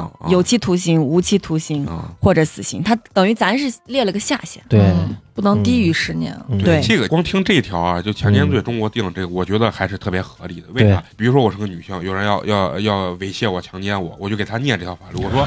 你不要对我施暴，你温柔点儿来，我写谅解书，你最多被判三年。你要是把我致死，你可能会死刑。其实我觉得嗯这可能对犯罪分子也是一个震慑嗯。你知道，太多人在面对这种呃自身会被迫害的时候，他自己其实不冷静的，就像很多那种抢包的那种。嗯我原来在美院那块儿的时候，就晚上我我跟同学出来吃夜宵呢，比较晚了，突然间就有两个男的，前面有对儿情侣，突然两个男的直接拿刀就追对着那那个情侣就冲上去，然后就抢那个包，然后那个男的呢，第一反应就是把包卸下来给那那那两个拿刀那个人，那个女的就不停地在喊，就是啊有人抢，然后那男的叭一巴掌直接就扇那女的，直接把那俩把包直接就给那那俩拿刀的。嗯，然后我在特别远的地方把我能吓尿，你知道吧？我跟我同学就就躲起来，我说别动别动。然后完了以后，那一走，然后那男的拿出电话去打打去就打报警报嗯报警，因为反而你在那个时候不冷静，你的一些情绪反应会激发，很容对易对对啊对，会就激是发他会你看那个女的就啊喊，然后拽着自己的包，我嗯靠，看着我我都是我都想喊你把包给 他呀。就是反正我觉得有些人就碰到那个时候，就是他不冷静，这很容易让犯罪分子就是对你二次就伤害激怒他了，啊激怒他。好，咱继续啊嗯。刚才咱说到这个韩国喝酒是可以减刑的嘛嗯？韩国釜山大学的一个法学教授面对调查这个案件的这个记者呢，就说，大多数的性犯罪案件，尤其是发生在深夜的性犯罪案件，嗯犯罪者通常都会声称他们自己喝酒了对。可以通过提交请愿书或者一些简单的证据，比如说我在超市买酒的小票，啊，或者简单的照片来证明他们那天晚上确实喝了酒，这样就可以获得从轻处罚。而且这种事情已经存在很久了，几乎已经成了罪犯的惯用手段。啊，保护伞了，对，再加上韩国的，咱刚说的韩国的这个有期徒刑，当时最高只有十五年，所以这个赵走纯就坚信自己蹲不了几年就会出去。你想，如果是这样的话，那每个人都可以之前都喝两啊口对酒，是吧？这我觉得就是一个漏洞。就是漏嗯洞，，就是一个漏洞。啊所以无论从哪个方面来看呢，这个赵斗淳都是一个绝对成熟的这种惯犯啊。更令人气愤的是呢，他不仅仅否认罪行，还对那英的家人和警方进行威胁，哦就是咱刚电影里也有也有所表现。就魂不吝，不害对怕。嗯他说：“我就算吃十五年、二十年的牢饭，即使出来已经七十岁嗯，我也会在里面好好运动的。你们就等着我出狱吧。”他真的说到做到了。我看新闻上说，他比壮年男性的体力还要好，他能够一口气做一千多个俯卧撑。他现在一千多个啊俯那卧，那简直就是太大的危险了。嗯然后他还在狱中对他的狱友说，他这出都去是还要犯，我啊就不不我，他是说嗯监控，就摄像头嗯嗯和他比如说戴那种手镣脚铐之类的东西，他不是电子脚铐嘛，嗯，发出的那种电流声嗯会让他感到兴奋。所以这他这就是真变的是态到变极态致。然后，然后他在出狱前不是会有那种心理咨询，嗯呃，我不知道那叫啥，就心理测写之类的吧，对他进行了一个心理的测试啊，对对对，他的再犯罪的可能性高达就非百分之六十八。嗯，所以就这个所以人说，在这种情况还要下放出来还能被放出来，对啊，这也侧面说明韩国 house 里这个纪律不太好。要 是在美国，早就被弄死了，对是不这是？打美了啊。 对，打美了啊。我自己一想啊，嗯，就以他犯了这种罪，他妈的进监狱绝对要被人，绝对要被人弄的。绝对啊要，被因人为弄。因为我有个叔叔是在缉嗯缉毒所，他们隔壁就是看守所，啊，他给我讲过，说在看守所啊、监狱里面，一般政治犯、经济犯待遇是比较好对的，对最看不起的就是强奸犯。对然后尤其一般是强奸这种用然后杀人犯待遇也比较好，因为啊杀人犯在监狱没人敢惹他嘛。啊对对，然后一般进监狱一定会被欺负的，就是强奸犯。我觉得有些你就比如说什么抢个劫啊，呃，偷个东西啊，嗯，他有的时候你说吧，他可能就是为求财，啊就你只要不要伤害他人，啊他人性可能还在。啊对你就说这种案件如果进了 house，我操，我觉得就是很多别的这种小偷小摸人可能觉得这逼他妈的都不配跟我们在一个 house，对就这种感觉，你知道吗？呃，尽管这个赵斗淳呢百般抵赖，但是证据确凿。二零零九年一月九日呢，韩国检方以强奸伤害罪起诉赵斗淳，求处无期徒刑。而在庭审时，赵斗淳不断的重复自己喝醉了，没有任何意识。一边是这个拒不认罪的赵斗淳，而另一边呢是韩国的媒体、社会群众、嗯受害者家属在等待一个结果。没有办法，韩国法院呢只能恳请还在医院接受治疗的这个受嗯害者那英出庭指认罪犯，并且还原案发过程。当时韩国法院一审判处赵斗淳十五年有期徒刑，这已经是上咱限刚说的当时有期徒刑的最高刑期了。嗯随后呢，又以作案时精神不稳定、意识能力微弱为由上诉。二审呢，把他的刑期减到了十二年，韩国最高法律有没有无期？也有，有无期徒刑，但但这个最是多会有期徒刑的上限只有十五年。他这么重的罪都不足以判其判到他无期。对，当时检方是想判他无期的，但是最后一审只判了十五年，二审又减到了十二年。不知道这个刑辩律师的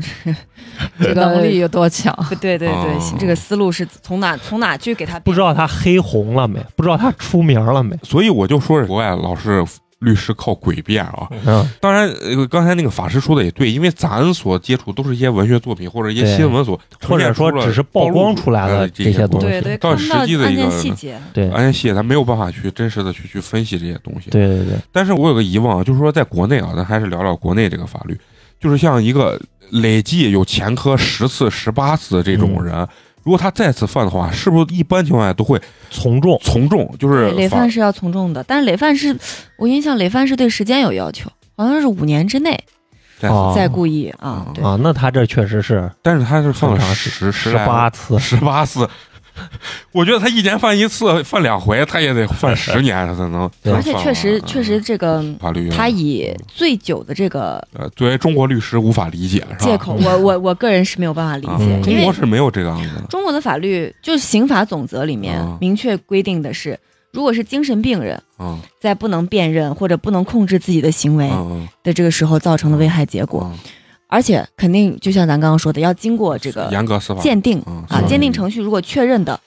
他可能确实是不负刑事责任，嗯，但是要要要要有这种可能有强制医疗呀，或者要啊求要关对键你的这种呃哦价啊是另一种。那其实也很惨，就是对对虽然不判你，但是把你关到精神病院里啊治你二 十年，其实跟判了你二十年是一样对的。必要的时候肯定会有，就是嗯要求政府对他进行强制医疗，或者是要求他啊的家人对他严加看严加管看看管，对，嗯，然后如果是就是可能刚刚花花说的这种，不能说间歇性吧，法律上应该叫就尚未完全丧失，嗯行为能力嗯对，就这个控制自己嗯行为能力的这个人，，他应当负，但是他可以减轻或者从嗯轻，是这样子的，的啊就是尚未完全丧对哦失明的。白明白，就等于有一个程度，你如果是鉴定出来你确实是精神病人，你确实不是嗯不是，那你不用负。嗯如果你是没有完全丧失的，那你应该负，但是你减轻或者从轻。嗯但是明确说了，醉酒嗯应当负刑事责任。啊嗯，我原来给精神病院装过东西，你知道吗？啊吓死我了！就是他们有三层，每一层的话都有一个铁门儿，嗯但是他那个肯定是那种不具备特殊伤害性的那种。呃让我想到精神病功夫上面那个什啊么 非正常哎人类研究中心呃，但没有那么夸张啊，但是也是呃层层铁门儿，就是他们自己有一道门儿，然后有个大门儿，嗯一层有一个，然后楼梯那儿每一层还有一个，反正就是好几道门儿你才能进到他房间。嗯然后我在那儿装呢，然后他们的这个房间的门都是打开的，就外面一道铁门。然后我在那个铁门外头装东西，突然有个女的手咵就伸出来啊，什么着，然后就开始嘴里胡念，然后我又开始流汗，哎呀，吓死我！是一个女的，就是突然手就伸出来，嗯，然后就要拉我，然后就是什么啊什么什么，我忘了他念啥了，反正特别，我当时印象特别深。装过那一次之后，就应该在广告公司嘛，装过那一次之后，我就再也不敢去那那那个地方 了。他可能想问你要根烟，女的，女的咋是个了嘛？女也有的很有啊反正嗯对然后给我吓吓吓美了，就是一看就是感觉就是没有自我意识的这种状态对啊。对，所以说，我觉得就说你精神疾病从轻判，我觉得还有理还有有情可原嘛？对，但是你说你喝酒这个事儿太简单了解决，那我犯罪之前光光干一瓶儿对西凤啊，就就能从轻。像法师这种律师，可能你自己都想不明白这个这个道理。嗯，对我啊个人是觉着我没有办法接受的，所以啊我我觉着我们国家刑法的这个规定，让我们大家让我们国家的老百姓啊也是非常能接受的，对嗯对对，对，大啊，家都很能想认通，同对对，对他能对想通大家都能接受，大家都能想通。啊，所以说韩嗯国是个奇葩的国家对，。真的很奇葩呃，这个判决结果呢，可以说是非常非常让人失望啊，嗯判的太轻了。那英呢，这个父亲呢，也曾经在给溯源小说的推荐词中写道啊，嗯十二年对于其他人来说也许并没有什么，但对我的孩子来说，却是一段必须让自己强大到足以自保的炼狱时间。嗯也就是说，这个赵斗淳出狱的时候，那英也只有二十岁，嗯当年是八岁嘛。嗯被害者的一生残疾呢，只让对方付出了十二年的代价。尽管所有人都觉得不公平，嗯但是赵斗淳自己却并不这么认为。和前几次相比呢，十二年的这个牢狱呢，确实是他做过最长的牢狱了。嗯于是他就多次手写所谓的这个请愿书请愿书给法国呃法官，我觉得这个跟中国也很不一样，是吧？嗯就是除过醉酒这一点嗯跟国内的法律不一样之外，其实国内如果这件事情发生发生了在中国，嗯你想全国人民请愿，那么多人写对说要求他无期徒刑，他死定了对，这个舆论一定是啊有会用的嗯影响，而且我觉得这个案子最终肯定是到最高法，对甚至国家各个层面可能都会关注嗯，对对对不仅是司法系统，对对对，是的，不管是行政方面，嗯还是社会舆论，还是这个新闻媒体对等等啊，可能都会对这个案子有一定的影响，啊，一定不会是十二年这个结果。请愿书这个东西也是韩国好像比较特有的一对个东西，对嗯而且好像往往还会被重视和采纳。对这个赵斗淳呢，就在他的这个请愿书中就写到，他说完全想不起来事情的经过，嗯想不起来难道不就代表我没有强奸伤害他人吗？嗯虽然我是一个酒后就口无遮拦的人，但绝对不是一个会强奸幼童的人渣。说我大白天在厕所里干见不得人的事儿，如果有我强奸的直接证据，那除了应有的刑罚之外，也请判处割掉我的生殖器。这是他亲笔写的，这种人啊，就是不仅变态，而且嗯就无赖至极，真的是。嗯有的时候啊，就是有有些影视剧里面反映出来一些人啊，咱总觉得现实生活中可能不会有这么恶劣的人，嗯但其实往往现实比影视剧恶恶劣多多了。嗯，嗯，就是这种，这个赵斗淳呢，他并不是单身，嗯他是有这个老婆的。就连他的这个老婆呢，也在赵斗淳被判决前递上这个请愿书嗯，说丈夫呢是一个很懂礼仪的人，除了喝酒后会让我感到迷茫以外，嗯对我和这个家庭都很和平。即便赵斗淳被判决了之后呢嗯，二人依旧保持着夫妻的关系。他老婆在后来接受采访的时候，也不断的强调，只要不喝酒，一切都很好。之所以会做这种事儿，嗯就是因为喝酒了。这把锅甩到甩这到个酒酒酒上精这个事情上，嗯我觉得是站不住脚嘛。嗯起初呢，这个案件并没有在媒体上公开嗯，除了这个部分鞍山当地的人之外呢，整个韩国社会其实是并不知道的。嗯一直到案发九个月以后，二零零九年的九月二十号，韩国的 KBS 电台在一档节目上才公开陈述了这个案件的经过，嗯才被一些人知道吧，后来又经过这个电影《溯源》的翻拍，才让更多的人知道了对。由此呢，也引发了非常非常大的争议。除了震惊于赵斗淳的残忍之外，主要的不满情绪就是针对这个心神微弱减刑制。嗯，是不是只要喝了酒，不管你犯下多么严重的罪行，都能获得减刑？而且就是刚才花花说的，他能干那些事情，能证明他当时真的喝醉了吗？他到底喝醉了没喝醉？还是他在利用这个酒精法律的这个漏洞嗯？大家应该心里头可能都是心知肚明对的，他就是在利用法律这个漏洞。嗯因为大家都喝过酒，对是吧？对，因又为不是说这个东西大家我们都没有接触过，对，就是其实我作为一个男性来讲啊，嗯就是很多人说什么酒后乱性啊这个东西，那是他嗯真的没喝醉。对我认为，如果就是像我那样子喝醉的情况下，他是无法乱性。真的你连就站都站不住，你你再别说你硬了，是不是？对这个东西，嗯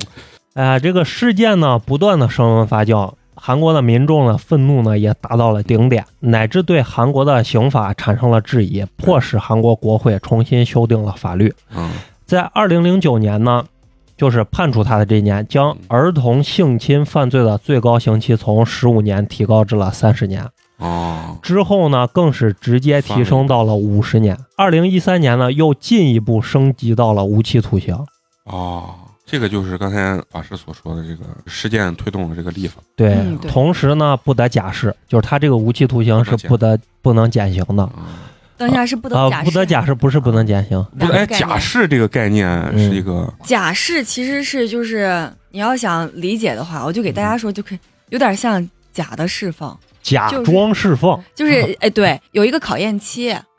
就是说是释放了，但是还有个考验期，说是没释哦放，其实又释放了，就是之前我看了一个呃电视剧，里面就讲嗯了假释，就是说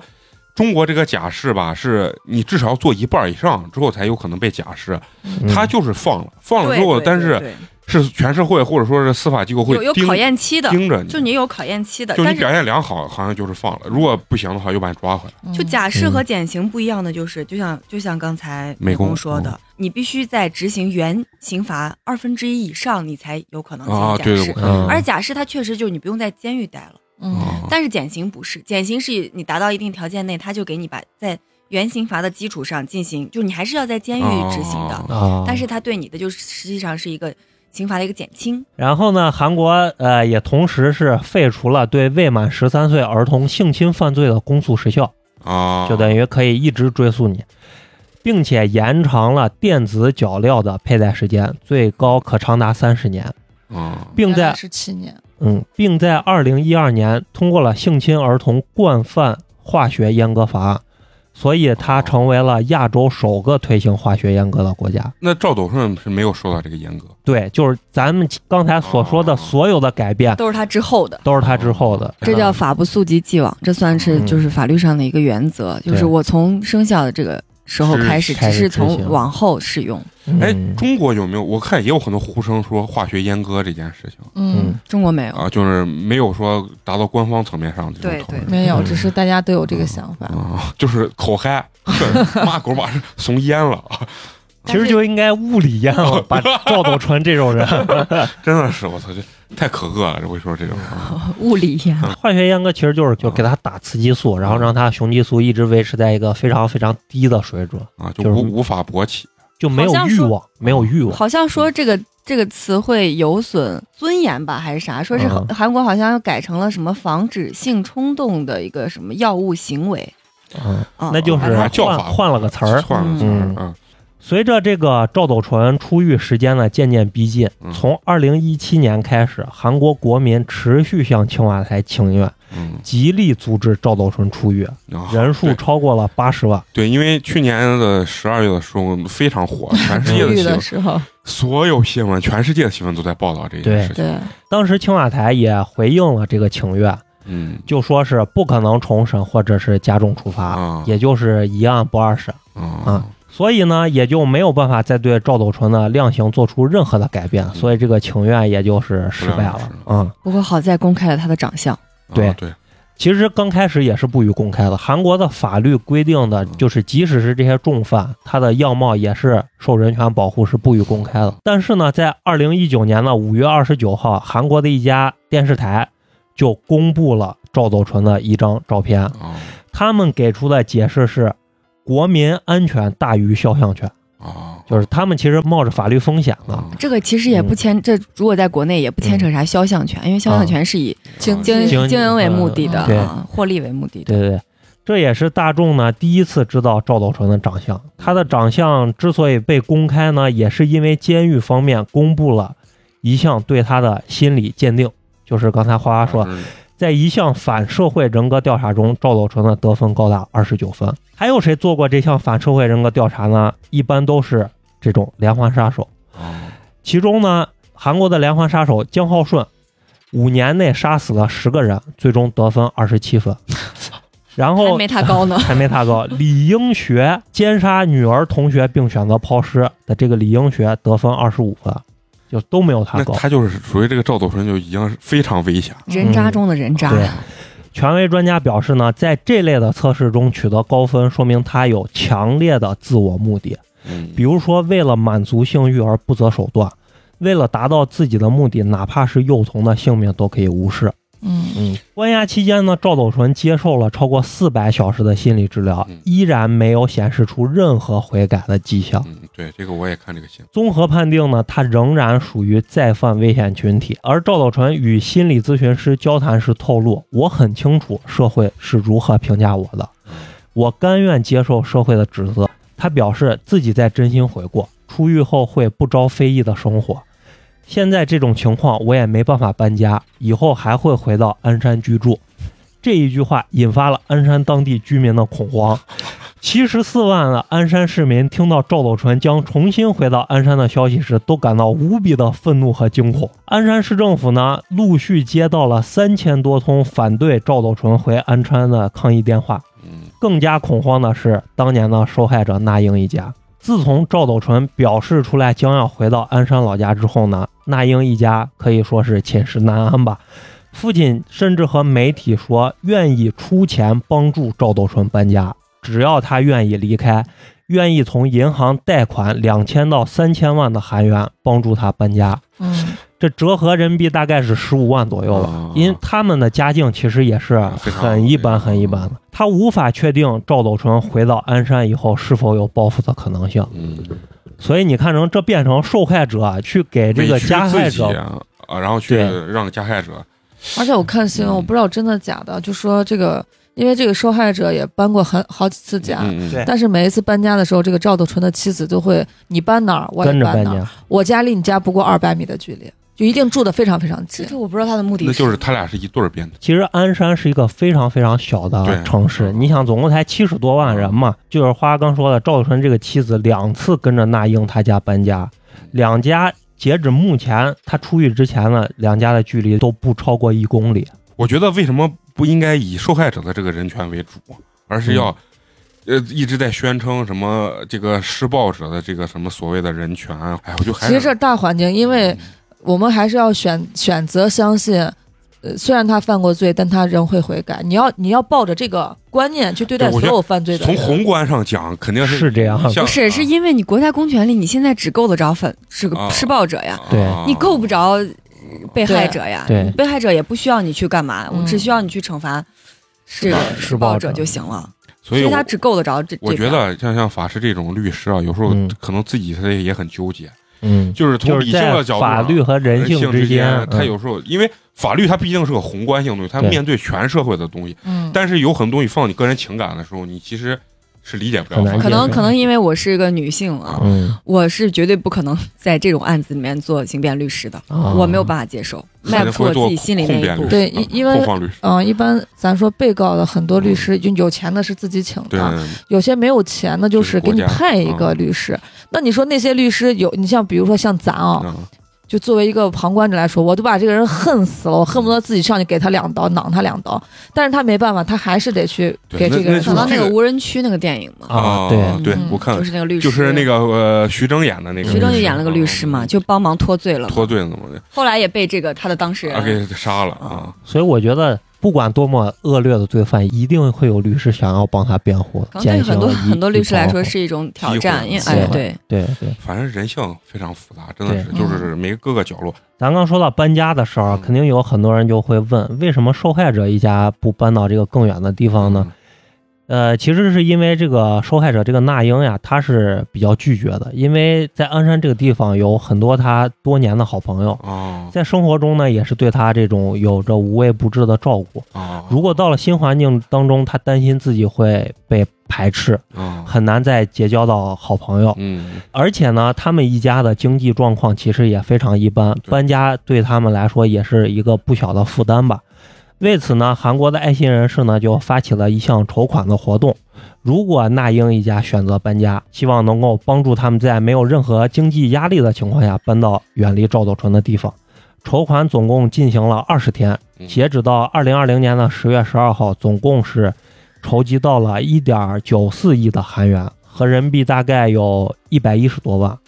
是用于帮助他们进行搬家的。可是我就害怕他们搬走了之后，以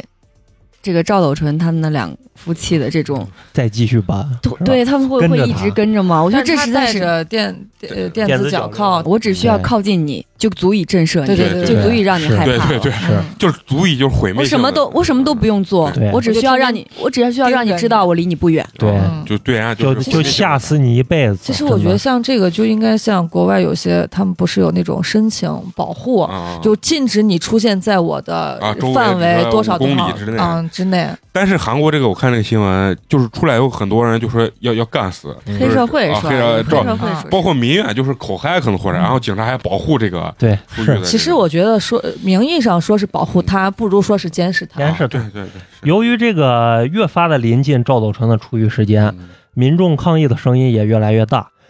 于是呢，政府颁布了一个法案，就叫做《赵斗淳法案》。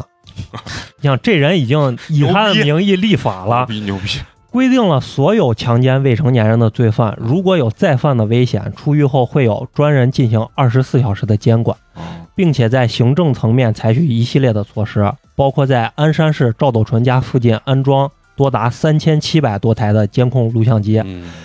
出狱前将再安排赵斗淳接受满一百五十小时的集中心理治疗，嗯以防其出狱后再次作案。出狱后呢，赵斗淳将佩戴电子脚镣七年，个人信息和照片将在网上被公开五年的时间，限制其外出的范围和外出的时间，以及限制其饮酒，还将接受专人一对一的二十四小时监管嗯，并且在赵斗淳家附近一公里内设置了女性安心区域。啊由对机动巡逻队执勤。这些措施虽然说看起来非常的详尽，哦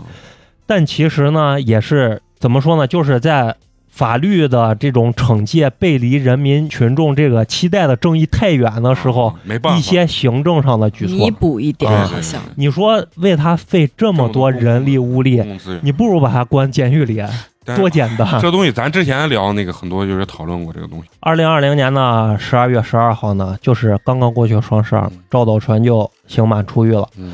由于其在社会上的强烈影响力，韩国政府为了保护赵斗淳的人身安全，拒绝透露他具体的出狱时间和地点。咱在电视上都看过那种犯人出狱嘛啊，一般就是狱警把你送到门口，对然后把你的东西给你啊提个袋子给你，然后给你说以后好好做人对，，别然后回来了，对，然后你就走了，啊你家人在门口把你一接啊就走了。讽刺的就是赵斗淳，他出狱呢是乘坐公务车返回鞍山市的老家的，啊还有警察的护送，就像总统出行一样。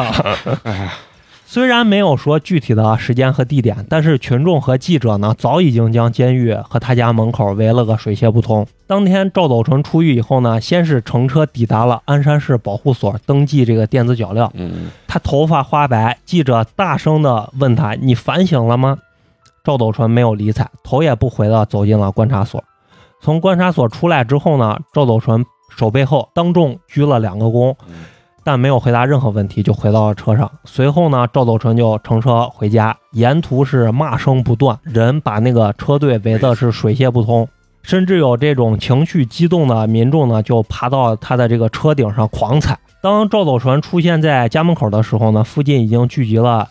多达一两百名的群众，并且有一百名警察负责维持秩序。现场更是骂声一片，有人怒斥驱逐出境，还有人向赵斗淳扔鸡蛋。关键这个新闻还有意思，他说，呃，有人向赵斗淳扔鸡蛋，但是没有击中。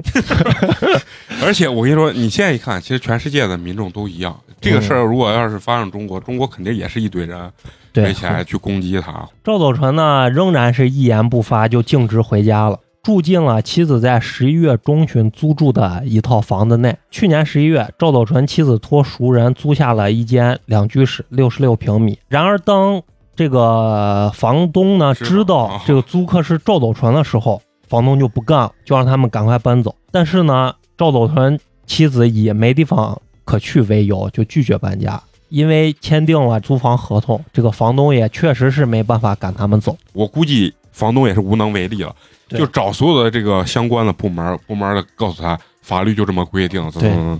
是再介绍两个赵斗淳的近况吧。二零年底的时候，赵斗淳出狱后首次走出家门，在四名警方的监视下去超市逛了半个小时。像一个伟人一样，对感觉做出什么卓越功绩的一个伟人。对，然后在二一年，就是今年的一月九号，赵斗淳在他出狱后，马上就在鞍山市申请了低保，是以夫妇名义申请了最高一百二十万韩元的补助，折合每个月是七千零八十二块钱。人民币啊，嗯，对但是韩国消费高，那我也是他爹了，但 是比我上班挣的都多。 对，而且它是韩国小城市嘛啊，并不是首尔这对样啊的地方。，七千多，嗯嗯，按照各方面的情况呢，它是很有可能会通过申请的。嗯，这下子韩国的大众就不干了对，因为这个低保呢都是这个纳纳税税人人的的钱，啊犯了重罪的人凭什么享受呢？赵斗淳自称呢已经没有劳动能力，妻子也患有慢性疾病，而且两人因为名气太大，到哪儿都不好找 工啊作。一口气做一千个俯卧撑，结果没有没有那对，而啥。且就是你说这个嗯妻子啊，咱刚说他最神的就是他就妻子是人家搬哪儿他跟哪儿，啊我不知道他俩有孩子没，嗯应该是没有。像一般人，我跟你就离婚了，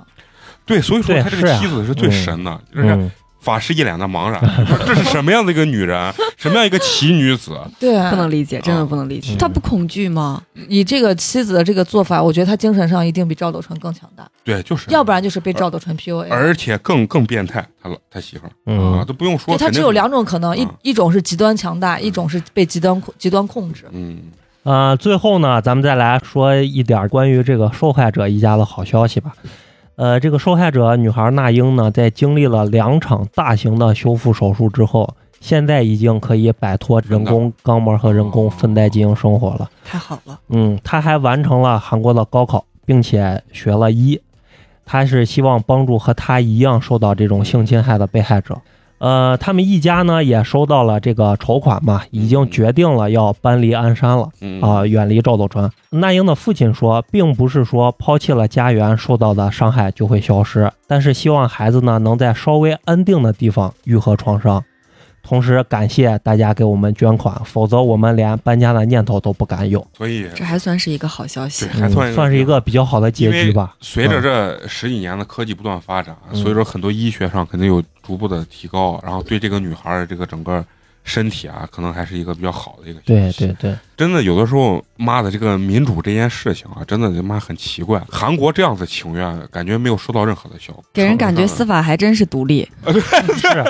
这是来自一个律 师的最对最黑的嘲笑，对不对？这是真是真是独立。接下来让陈同学给咱再简简单聊一下，在国内近期啊，也是近期发生的一个对，就是百香果女孩儿对，这就个是在一八年的时候，国内其实有一起非常非常类似于对素媛这个案件呢嗯，坊间把它称作叫“百香果女孩啊儿案”，是发生在广西的。大概跟大家说一下这个案件吧，让大家要心里面要知道，这个事情并不是不会发生在咱们身边的。二零一八年十月四号呢，广西就发生了一起。十岁女童被同村男子杨光义强奸并杀害这么一个案件。在他们这个村子里呢，十岁的杨小燕，就是这个受害的小女孩嗯，摘了自家果园的百香果，独自送到不远处的收购点进行贩卖。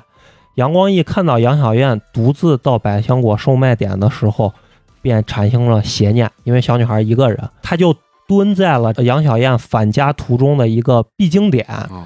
当这个杨小燕返回的时候，就对其进行了施暴。杨小燕反抗并大声的哭喊，这个杨光义呢就用手掐住她的脖子，并且导致她昏迷，随后装入这种农村常用的这个蛇皮口袋里面，带入了他们的山里面。这个杨小燕醒后呢就被杨光义用刀刺伤双眼及颈部，杨光义随后对其进行了强奸，拿走了麦德的这个三十二块钱，嗯并将其装入蛇皮袋子，通过滚、搬等方式带下山岭，至一处水坑中浸泡，后将其抛弃在了一处山坡，其实看这个嗯就跟那个咱电影里面很很像，像。就嗯也是手段极其残忍。在案件发生之后，两天后，杨光义选择了投案自首。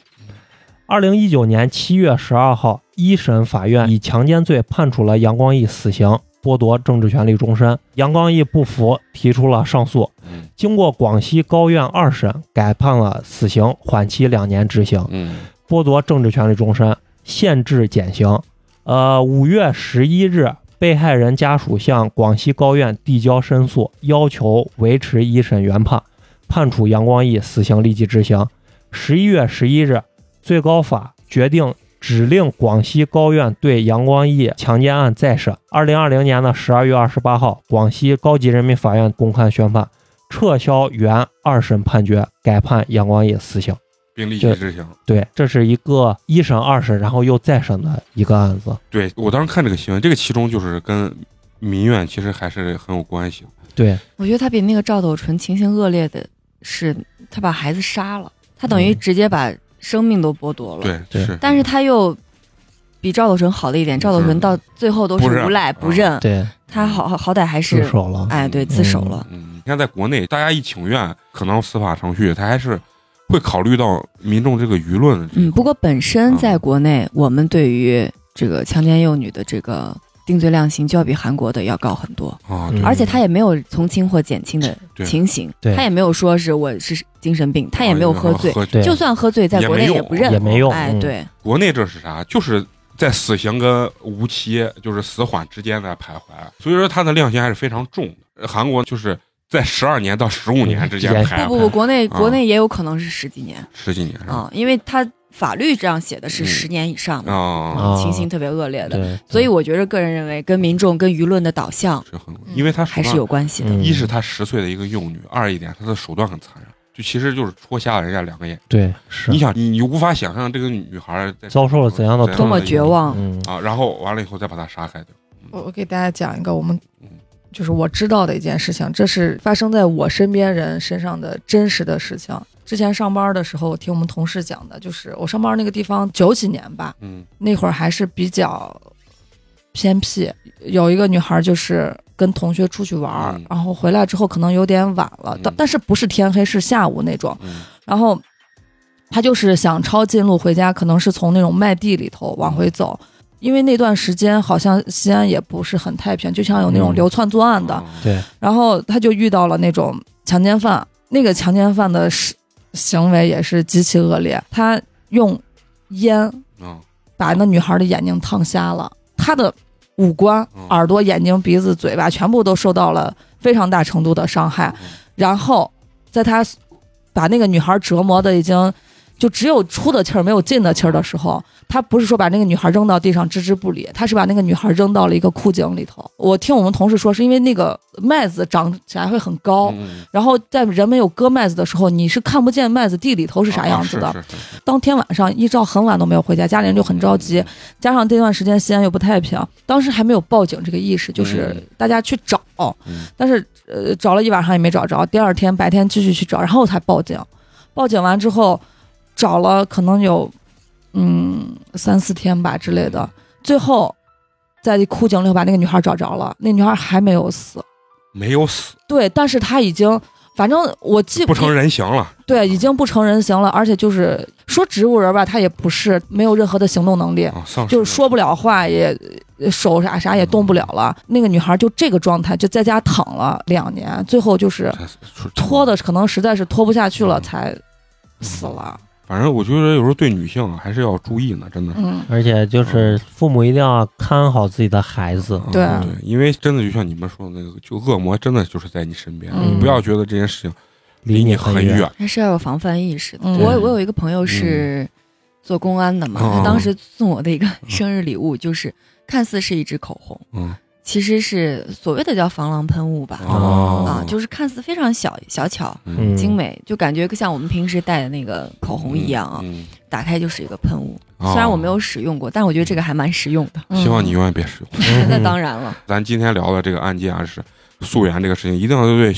小女孩，还有现现在小男孩也很可怕。对是，现在这个社会就是男女，我觉得有的时候你也不知道对方喜欢什么口味儿，嗯所以说就是小孩儿，这个不管是男孩儿、女孩儿啊，尤其就是弱势群体对嗯对啊，弱势群体对，不要给别人机会，不要把自己弱势的一面展现出来。比如说，嗯就是避免走夜路呀，啊避免走小路对呀，等等的。而且你能从结小伴要给孩子要有这个啊性对别意识，对，就是嗯尤其你看咱们看很多猥亵幼童或者是强奸幼童的，其实有一部分是变态，嗯，有一部分就是他身边的人，对而且对大部分是孩子身边的对，而人，且啊孩子熟不人太作不太案对知道，就不太知道拒绝对，嗯，啊，就会因为很熟嘛，嗯他也他不会认为这个人会给我带来伤害。我我还知道一个，个例子，可以在节目中说啊，嗯就是当时一个小孩子，其实他没有法律意识，嗯嗯然后他碰见别人，呃，告诉他说是我东西丢了，是不是你拿的？嗯小孩子第一反应肯定是不是我拿的，为了哦证明我的清白，我嗯会告诉你，你看我口袋里面都没有，手上也没有哦。对，让你脱衣服，然后这个个人就会说：“那我搜身。哦，哦”然后这个小孩子他不会认为你搜身是无理的要求，对他会认为为你搜吧，我真的没有拿。哦我想证明自己的清白，嗯对，我要证明我自己不是被冤枉的，哦所以这个时候我就放下了任何嗯防备。哦，其实搜身在中国是违法的，对，呃在很多地方应该只有警察有这个权利，是吧？搜身哎，对，哦只有这个是直接是侵犯你哦哦，人身权的，嗯所以即便是公权力，嗯它也在非常严格的程序下，啊，对，是有严格管控的，是吧？对对他，你看他说这个搜身，我想起来我自己身上发现一个事情，特别逗，因为咱从小还是有那么一点点法律意识。有一次我上公共厕所，然后上完厕所之后呢，我就拿我手机出来在那洗手台洗手，结果我就顺手把我的手机就放在旁边了。然后我洗完手后一摸口袋，说手机没了，然后我就哎我要回去找我那个坑位，知道吧？结果我那嗯坑位有个老大爷就就进去了，也不能说大爷，可能有五六十岁吧，人家就进去，进去之后我就敲门打开，我说哎我手机好像放里面，然后我说放得上，他说没有。然后我可能我俩就发生一点儿就是激烈的争吵。他说：“哎，没有底子。”然后他说：“你来怂啊个是。”然后我当时第一反应说：“别别别！”我说：“无所谓。”我说：“丢了就丢了，算了不搜。”然后我就往外扭头就要走，一走啊，我一走，我眼睛看到那个洗手台在那上面。但是我脑海中会有这种意识，一个手机别到时候让人家把我再告了，你知道吧？对其实我当时对还是有这是种意识的，嗯但是孩子很孩子很容易对在这种情况下，嗯为了证明我没有拿，对然后就嗯放下所有的防备，嗯你来搜我。对，对啊你这个就有点像《让子弹飞》里面那个啊要拉自己肚子两碗对凉粉儿，啊， 大所以人的世界真复杂。 对，嗯所以说给孩子有些，比如说性教育啊，包括法律意识这个教育，其实也是很重要嗯，啊。一定要有些东西大人其实不必避讳，因为现在这个社会已经非常的开放了。你小孩子比你懂得多。对你不去教孩子，孩子也会通过各个方面去吐槽，还不如说我们直面就跟孩子好好去讲这个事情，我觉得也是很好的。所以今天咱聊这么多啊，就是其实整个这个氛围，今天这场节目还是比较悲惨，嗯悲惨，嗯就是很悲伤的一场节目。嗯，所以最后呢，咱们还是要说点高兴的，要感谢一下咱们的这个打赏的这些金主啊，这些听众。呃，今天要感谢的两位听众呢，都是来自于我们微信群里面的好朋友，啊，一位是毒药啊，也是新进群的一位朋友，知名度非常高的一位对，给我们投了好几篇稿子的好朋友，啊，而且我们也打算是想开个给专场开个专场，啊开个专，场，嗯，他的情路也是非常的坎坷坎坷啊，对。对对，然后还有一位呢，就是我们的老朋友，想辞职的 CEO，、感感谢 E CEO，嗯、哎九度已经哦对已经九度了九度打赏啊，然后呢，他们给我们送来的都是凉皮儿一碗啊，非常感谢他们。感谢感谢感谢嗯那首先非常感谢咱们这两位打赏的这个听众啊，当然呢，也更加要感谢平常支持咱们、听咱们节目的嗯这些、啊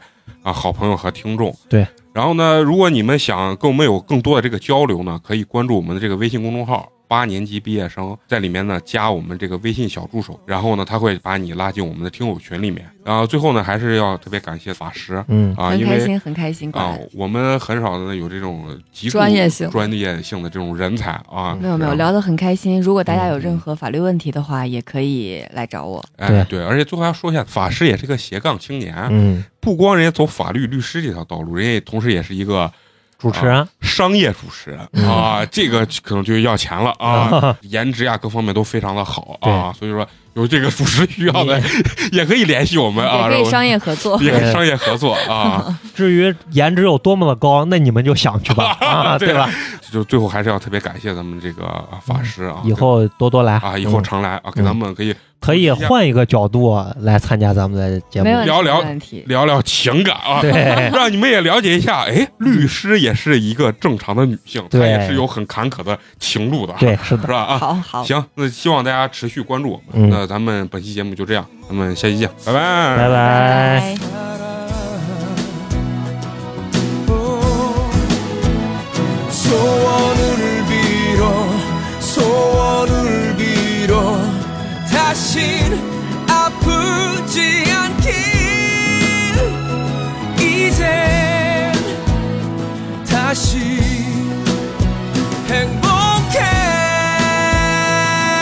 행복해 소원을 빌어 소원을 빌어 다시 슬프지 않길